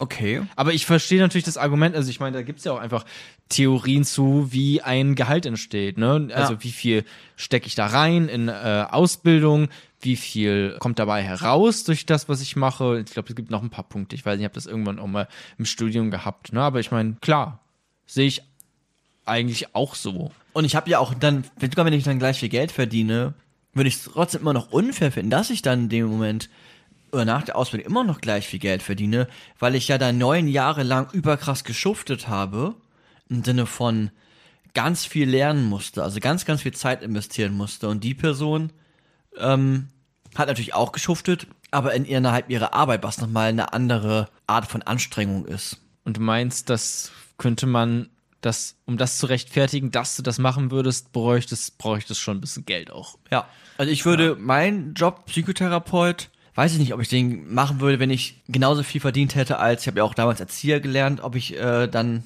vielleicht, vielleicht aber auch nicht. Aber der Anreiz, dass ich da auch mehr Geld verdiene, hilft auf jeden Fall auch äh, zu wissen, dass ich, und wir haben ja in einer ungleichen Gesellschaft, okay, aber um zu wissen, dass ich jetzt 20.000 Euro für diese Ausbildung bezahle und dies und das, das hilft doch schon zu wissen, später verdiene ich auch ein bisschen mehr Geld. Aber ja, ver verstehe ich, gehe ich mit. Gleichzeitig auch gerade schwierig, es ist mir gerade zu komplex, weil ich könnte mir auch vorstellen, dass eine Gesellschaft, wo jetzt alle das Gleiche bekommen, vielleicht auch tatsächlich ganz anders irgendwie Mhm. aussieht und aufgebaut ist, was ich mir vielleicht gerade. Also brauchst du dann überhaupt noch Psychotherapeuten vielleicht? Vielleicht haben Leute einfach keine Depression mehr, so. Okay. Oder weniger, vielleicht brauchst du das weniger, vielleicht äh, hast du auch einfach mehr Zeit, das zu lernen. Vielleicht hast du, ja, vielleicht hast du einfach mehr Zeit, das zu lernen und arbeitest dann nicht so lang, hast, gehst dann früher in Rente und so, aber dafür machen das mehrere und ähm, so, also äh, bestimmte Jobs wurden vielleicht auch schon von äh, Robotern ersetzt und deswegen haben wir auch mehr Zeit, äh, uns ähm, mit bestimmten Dingen zu beschäftigen und vielleicht gar nicht diesen Druck. Da ist es vielleicht gar nicht anstrengender, Psychotherapeut zu werden, weil es ist ja meist tatsächlich dieser Zeitdruck, der nervt, so, sondern du bist einfach schlau genug, dass du es werden kannst. Ne? Sagen wir das mal so. Also, weiß nicht, aber ich verstehe es natürlich jetzt, wenn wir auf die Welt jetzt gucken, wie sie jetzt auch ist. Klar will ich mehr äh, Kohle am Ende des Tages verdienen als jemand, der viel weniger arbeitet. genau. Und jetzt auch nochmal auf ja den, auch sagen. um auch nochmal auf jetzt auf diesen Podcast zu kommen, weil sowas können wir vielleicht auch gleich noch in dem Nachgespräch sowas diskutieren, also auch nochmal so dis diskutieren. Ja, stimmt. Ne, jetzt, ähm, jetzt nochmal ganz kurz, um den, den Faden hier vielleicht auch nochmal so zu beenden noch langsam. Also, wir gehen von dieser Ungleichheit erstmal aus. Menschen sind ungleich. Wir haben natürliche Ungleichheiten und wir haben künstliche, synthetische Ungleichheiten. Also Ungleichheiten, die dann aber auch dazu führen, und das ist eine Grundannahme ganz genau, dass es der Gesellschaft am Ende den schlechtesten Gestellten immer noch besser geht, als in einer Gesellschaft, wo alles gleich wäre. Punkt. Dann geht es immer noch den schlechtesten Gestellten insofern besser, wenn das Differenzprinzip eingehalten wird, nämlich dass er den größtmöglichen Vorteil, nämlich den Vor also dann ja den größtmöglichen Vorteil dadurch ähm, immer noch generiert als Status des schlechtesten Gestelltesten. Und du du mit deinem Eigeninteresse als Individuum schaust dir ja auch den schlechtest gestelltesten an, nämlich durch den Schleier des Nichtwissens. Du bist ja immer der schlechtest gestellteste, weil du könntest dieser, du könntest diese Person ja werden. Du könntest der Paketbote oder die Paketbotin bei Amazon sein. Und jetzt ist es so, wenn du die Paketbotin ja. bei Amazon bist, Erstens, lexikalische Ordnung. Die Grundfreiheiten müssen eingehalten werden. Du musst auch die Möglichkeit haben, aufsteigen zu können. Auch wenn du mit unterschiedlichen Dispositionen, mit unterschiedlichen Eigenschaften auf die Welt kommst, mehr Intelligenz als andere, musst du erst einmal Zugang zu Bildung haben. Du musst finanziell so gut aufgestellt sein, dass du dir die Bücher leisten kannst und dass du den Weg machen kannst und dass du da auch dich da herausarbeiten kannst und auch auf realistischer Art und Weise und nicht wie bei ähm, wie in Amerika, dass es jeder eine Millionste mal schafft und dass da eine tolle Story ist und dass da die Ungleichheiten immer weiter auseinandergehen, sondern es geht darum, so gleich wie möglich, aber so ungleich wie nötig, damit es immer noch den Schlechtestgestellten besser geht als in einer Welt, die komplett gleich wäre. Gleichzeitig ist das eine Grundannahme, die Rawls natürlich auch formuliert. Du wolltest was sagen? Ja. Nee, also das war jetzt einfach nochmal zusammengefasst, jetzt auch nochmal kurz, was wir jetzt die letzten äh, über zwei Stunden besprochen haben. Genau. Das war im Endeffekt das, wie dann soziale Institutionen beschaffen sein sollen. Also, die erste Tugend ist eine gerechte und die wurden erschlossen durch das faire Verfahren und die sind lexikalisch geordnet, nämlich die Freiheiten, die Chancengleichheiten und das Differenzprinzip oder ja, das Differenzprinzip ähm, ich wollte gerade noch Unterschiedsprinzip sagen, aber es ist ja genau das gleiche. Und das ist die Idee, die John Rawls hat, um die Frage von Gerechtigkeit zu beantworten. Also wir leben in einer Gerechtigkeit und die Gerechtigkeit besteht auch in vielen Fällen aus Gleichheiten, aber gleichzeitig auch aus Ungleichheiten, die aber durch das Differenzprinzip geordnet sind. Und solange die so geordnet sind, dass der Best, dass der ähm, ja, schlechteste immer noch den bestmöglichen Vorteil hat, ist das gerecht.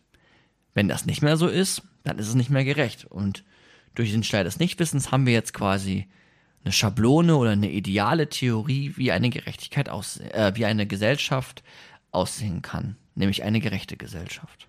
Ja, finde ich super. Mir fällt gerade auf, also wenn, als du dir die ganzen Sachen, ich meine, das waren jetzt auch einfach ein paar Stichpunkte, ne? Mhm. Also es ist auch ein paar Sachen, die man sich vielleicht merken muss, wo ich jetzt gerade schon merke, okay, ich bin nicht sehr gut da drin, mir Dinge zu merken. Weil ich habe alles verstanden, aber jetzt schon wieder direkt vergessen, was das Differenzprinzip ist.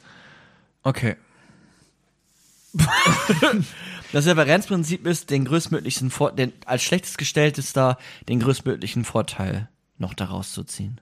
Mhm. Aus dem Unterschiedsprinzip, so, so ungleich wie nötig. Okay. Ja, ich habe das, wie gesagt. Den, ja, also Zitat, ja. den am wenigsten bevorteilt, den, den am wenigsten bevorteilsten, den größtmöglichsten Vorteil geben. Unterschiedsprinzip. In dem Unterschied. Den größtmöglichen Vorteil. Ja. Geben. Also wir dürfen. Aber ist es das gleich wie so äh, ungleich wie nötig und so gleich wie möglich? Nee, das sind, das sind beide Grundsätze. So ungleich wie nötig, das ist das Differenzprinzip. Wir haben Ungleichheiten, von denen gehen wir aus, aber sie dürfen halt nicht äh, von der Skala von 0 bis 10 dürfen die Ungleichheiten nicht auf der einen Seite bei 0 und auf der anderen Seite bei 100 sein, sondern vielleicht auf der einen Seite bei 30 und auf der anderen Seite bei 70. Nur das, so, das, Ungleichheiten sind noch okay. Mhm. Ne, wenn der Amazon müsste quasi seinen Mitarbeitern viel mehr bezahlen und müsste, ne, ja, bleiben wir erstmal dabei, müsste sein Mitarbeiter auch viel mehr bezahlen und dürfte keinen Einfluss nehmen auf, auf, äh, auf die Politik etc., ähm, dann ist das in Ordnung. Und wir brauchen auch gar nicht neidisch sein, bei uns geht es ja immer noch gut genug. Und besser als ein, als ein System, wo alles gleich wäre. Und wie gesagt, die Grundfreiheiten sind ja auch erfüllt. Also Aber warum wäre jetzt Differenzprinzip nur das eine, nur so ungleich wie nötig? so gleich wie möglich, also bei dem Differenzprinzip geht es ja um Ungleichheiten und bei den anderen beiden geht es um Gleichheiten. So gleich wie möglich, also eigentlich, ja, das sind ja ähm, unwiderrufbare dann Prinzipien, also das, da, da ist Gleichheit zentral. Wir haben alle das gleiche Recht auf das ähm, umfangreiche System gleicher Grundfreiheiten. Wir haben alle das Recht, die Chancengleichheit und die Freiheit auf freie Ämter- und Positionswahl. Da sind wir alle gleich. In dem Differenzprinzip sind wir ungleich. Dann nehmen wir die Ungleichheiten auf. Wenn es um Wohlstand und Einkommen geht. Bei Differenzprinzip geht es nur um Wohlstand und Einkommen. Da sind Ungleichheiten okay, solange der schlechteste Gestellte immer noch davon bevorteilt wird. Okay, ja. Und nicht nur die Gutgestellten. Warte, warte, warte, warte, warte, warte. Solange der Schlechteste immer noch bevorteilt wird, also so gleich wie möglich. Oder nicht? Also so gleich wie möglich. Im Sinne von, dass Okay, der das, Schlechteste wenn du das meinst, ja, okay, dann noch schon. möglichst, möglichst viel von dem ganzen Kuchen bekommt. Okay. Oder ja. nicht? Ja, doch, klar. Ja, okay. Ja. Und nicht Ja, gut, nur der also- andere sich bevorteilt, sondern dass Ja. Bevorteilung immer aus, auf Gegenseitigkeit beruft. Ja, also wie gesagt, ich habe jetzt auch alles, äh, ich glaube, man hat das alles verstanden. Das sind natürlich nur jetzt so ein paar Begriffe, die man sich natürlich auch erstmal merken muss. Da müsste ich jetzt vielleicht auch mal noch mal kurz äh, zurückspulen und noch mal gucken, okay, was war jetzt äh, Absatz 1, was war Absatz 2, A und B, so, ne? Aber ich meine, das könnt ihr da draußen jetzt auch gerade machen. So, oder vielleicht mitgeschrieben noch äh, cleverer. Das habe ich jetzt nämlich tatsächlich nicht getan. Da gibt es noch eine äh, besonders gute Note für Leute, die das machen während dieses Podcasts. Weiß gar nicht, ob das Leute machen. Ob die hier jetzt mitschreiben oder sowas. Wäre mal interessant. Könnt ihr, mal, Für so Vorträge für die Schule oder so? ja, könnt ihr uns mal äh, schreiben via Instagram, ob ihr das macht. Das würde mich tatsächlich mal interessieren. Ob das Leute hier ernst nehmen, sozusagen, was wir hier machen. Aber ähm, das war's. Das war, das war John Rawls. Ja. Okay. Das war das, was ich vorbereitet habe, ja. Das heißt, er ist, ja, er ist ein Vermittler zwischen Sozialismus und Liberalismus. Freiheit sind total wichtig. Gleichheiten sind auch wichtig, aber wir nehmen auch die Ungleichheiten mit von dem Liberalismus und wir nehmen die Gleichheiten von dem Sozialismus und er steht da genau in der Mitte. Und deswegen finde ich den schon sehr überzeugend tatsächlich. Aber das können wir auch noch im Nachgespräch. Genau, ich finde den, ich fand es auf jeden Fall auch cool, oder ich hab, kannte das Gedankenexperiment, kannte ich ja auch schon mal so ein bisschen grob. Finde ich auch sehr gut, erstmal, so ganz grundlegend. Aber es verwirrt mich ein bisschen, dass verschiedene Leute den cool finden, die aber andere Vorstellungen von Gerechtigkeit dann irgendwie haben auf eine Art und Weise. Ne? Vielleicht müsste man das oder halt eine andere Vorstellung davon, wie viel, was jetzt äh, so ungleich wie möglich und so gleich, nee, so ungleich wie nötig und so gleich wie möglich ist. Ne? Das müsste man vielleicht auch einfach demokratisch bestimmen. Könnte man ja auch denken, ne? dass man sagt, okay, wir legen das jetzt mal demokratisch fest, womit wir cool sind. So Das macht mehr er als, auch. Mehr als das eine Million. Solange äh, die äh, Grundsatz 1 eingehalten wird, lassen das mal demokratisch entscheiden. Naja, Ah okay. Ja, das ist schon mal zum Beispiel ganz cool. Ähm, ah, okay. Ich glaube, da gibt es noch viel Stoff, was wir da in zwei Wochen nochmal bereden werden, wenn wir unseren zweiten, äh, unser zweites Format aufnehmen innerhalb dieses Podcasts, nämlich den Aufnahmeschluss, wo wir nochmal weiter philosophieren werden über das Ganze, was wir jetzt heute hier gelernt haben. Ich glaube, da ist tatsächlich noch ein bisschen Redebedarf, oder ich glaube, da kann man einfach noch länger drüber reden, weil es sowas sehr Komplexes, nämlich die gesamte komplette fucking Welt so runterbricht und versucht gerecht zu erklären innerhalb von ein paar Grundsätzen. Ne? Und ich meine, da kann man ja wirklich auf die verschiedensten Beispiele schauen und gucken, wie macht das jetzt hier gerade Sinn? Wie kann ich jetzt hier John Rawls anwenden? Kann ich ihn anwenden? Komme ich da zum gleichen Ergebnis? Bin ich mal, mich nur meiner Vernunft bediene? Also ich glaube, da können wir dann noch mal ähm, viel zu sagen. Vielleicht mal ganz kurz, es, also, also ich weiß gar nicht, ob John Rawls wirklich von der ganzen Welt spricht, wir müssen nochmal nachgucken. Ich glaube, er spricht eher von Gesellschaften. Das heißt, die Gesellschaft, unsere Gesellschaft Deutsch quasi dürfte dann auch nicht die Gesellschaft Frankreich benachteiligen oder nur sofern benachteiligen, dass sie immer noch davon bevorteilt werden. Aber es kann schon noch einzelne Nationalstaaten geben. Es muss jetzt keine Weltregierung geben. Das wollte ich nur mal kurz sagen. Oh, okay. na gut, aber, aber theoretisch, na gut, können wir, äh, können wir vielleicht dann auch nochmal darüber reden. Da- Das wird jetzt hier schon zu Philosophie-nerdig. Vielen Dank auf jeden Fall, Micha, dass du dich wieder hingesetzt hast und äh, dir 700 Seiten von John Rawls äh, durchgelesen hast. Ja, nicht alle, aber einige. Die erste, auf jeden Ich Fall. habe ja alle schon mal gelesen. Ich habe auch eine Hausarbeit darüber mal geschrieben. Ich hatte ein bisschen Vorteile und konnte. In deinem Studium? Mhm. Ah, okay. Auch zu was? Zu John Rawls einfach? Ja, zu- Oder zu dieser. Ich habe Rawls und? Rousseau miteinander verglichen. Ah, okay.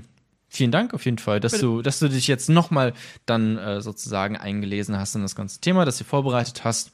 Da fällt mir etwas ein. Wir haben nämlich ähm, etwas, das ich auf keinen Fall vergessen darf, nämlich unsere fantastischen ZuhörerInnen, die uns supporten bei Patreon und bei Steady. Und ähm, es ist so, dass, wenn ihr mal auf diese Seite geht und euch äh, Patreon und Steady anguckt, wo ihr uns eben finanziell supporten könnt, dann ist es so, dass ihr da, wenn ihr das tut, auch tatsächlich so ein paar, ich sag mal, Benefits freischaltet, wenn man, wenn man so äh, sagen will. Nämlich Ungleichheiten? Äh, ja, ein bisschen, äh, aber so ist es nur so ungleich wie nötig und so äh, gleich wie möglich. Ihr kriegt da zum einen nochmal diese Folge in knackigen, unter 10 Minuten meistens, zusammengefasst von Micha. Äh, Findet ihr da nochmal. Also wirklich, wenn ihr irgendwie eine Hausarbeit vorbereiten solltet oder sowas, ist das, äh, that's the place to be, sozusagen. Und es ist so, dass ihr in jeder Folge dann dankend erwähnt werdet und Und wir jetzt tun? Wir haben noch ein Goal, haben wir mal vor zwei Jahren gemacht, ist mega random gewesen, aber es ist noch drin, von daher, ey, wenn 200 Leute uns äh, da äh, unterstützen, Ah ja, dann könnt ihr uns mal live betrachten und dann, äh, Dann machen wir eine Live-Show. Riechen und schmecken, aber weniger schmecken, mehr, mehr riechen. mehr gucken. aber dann würden wir uns wirklich, äh, dann, ja, Das wäre super. ja.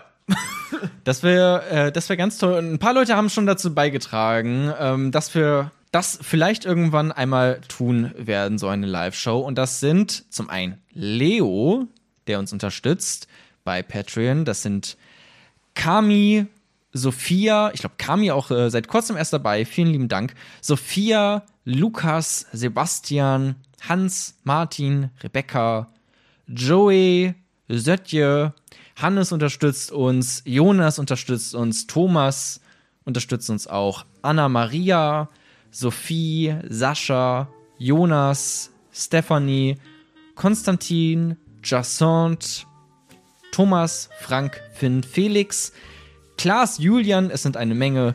Victoria unterstützt uns auch bei Patreon.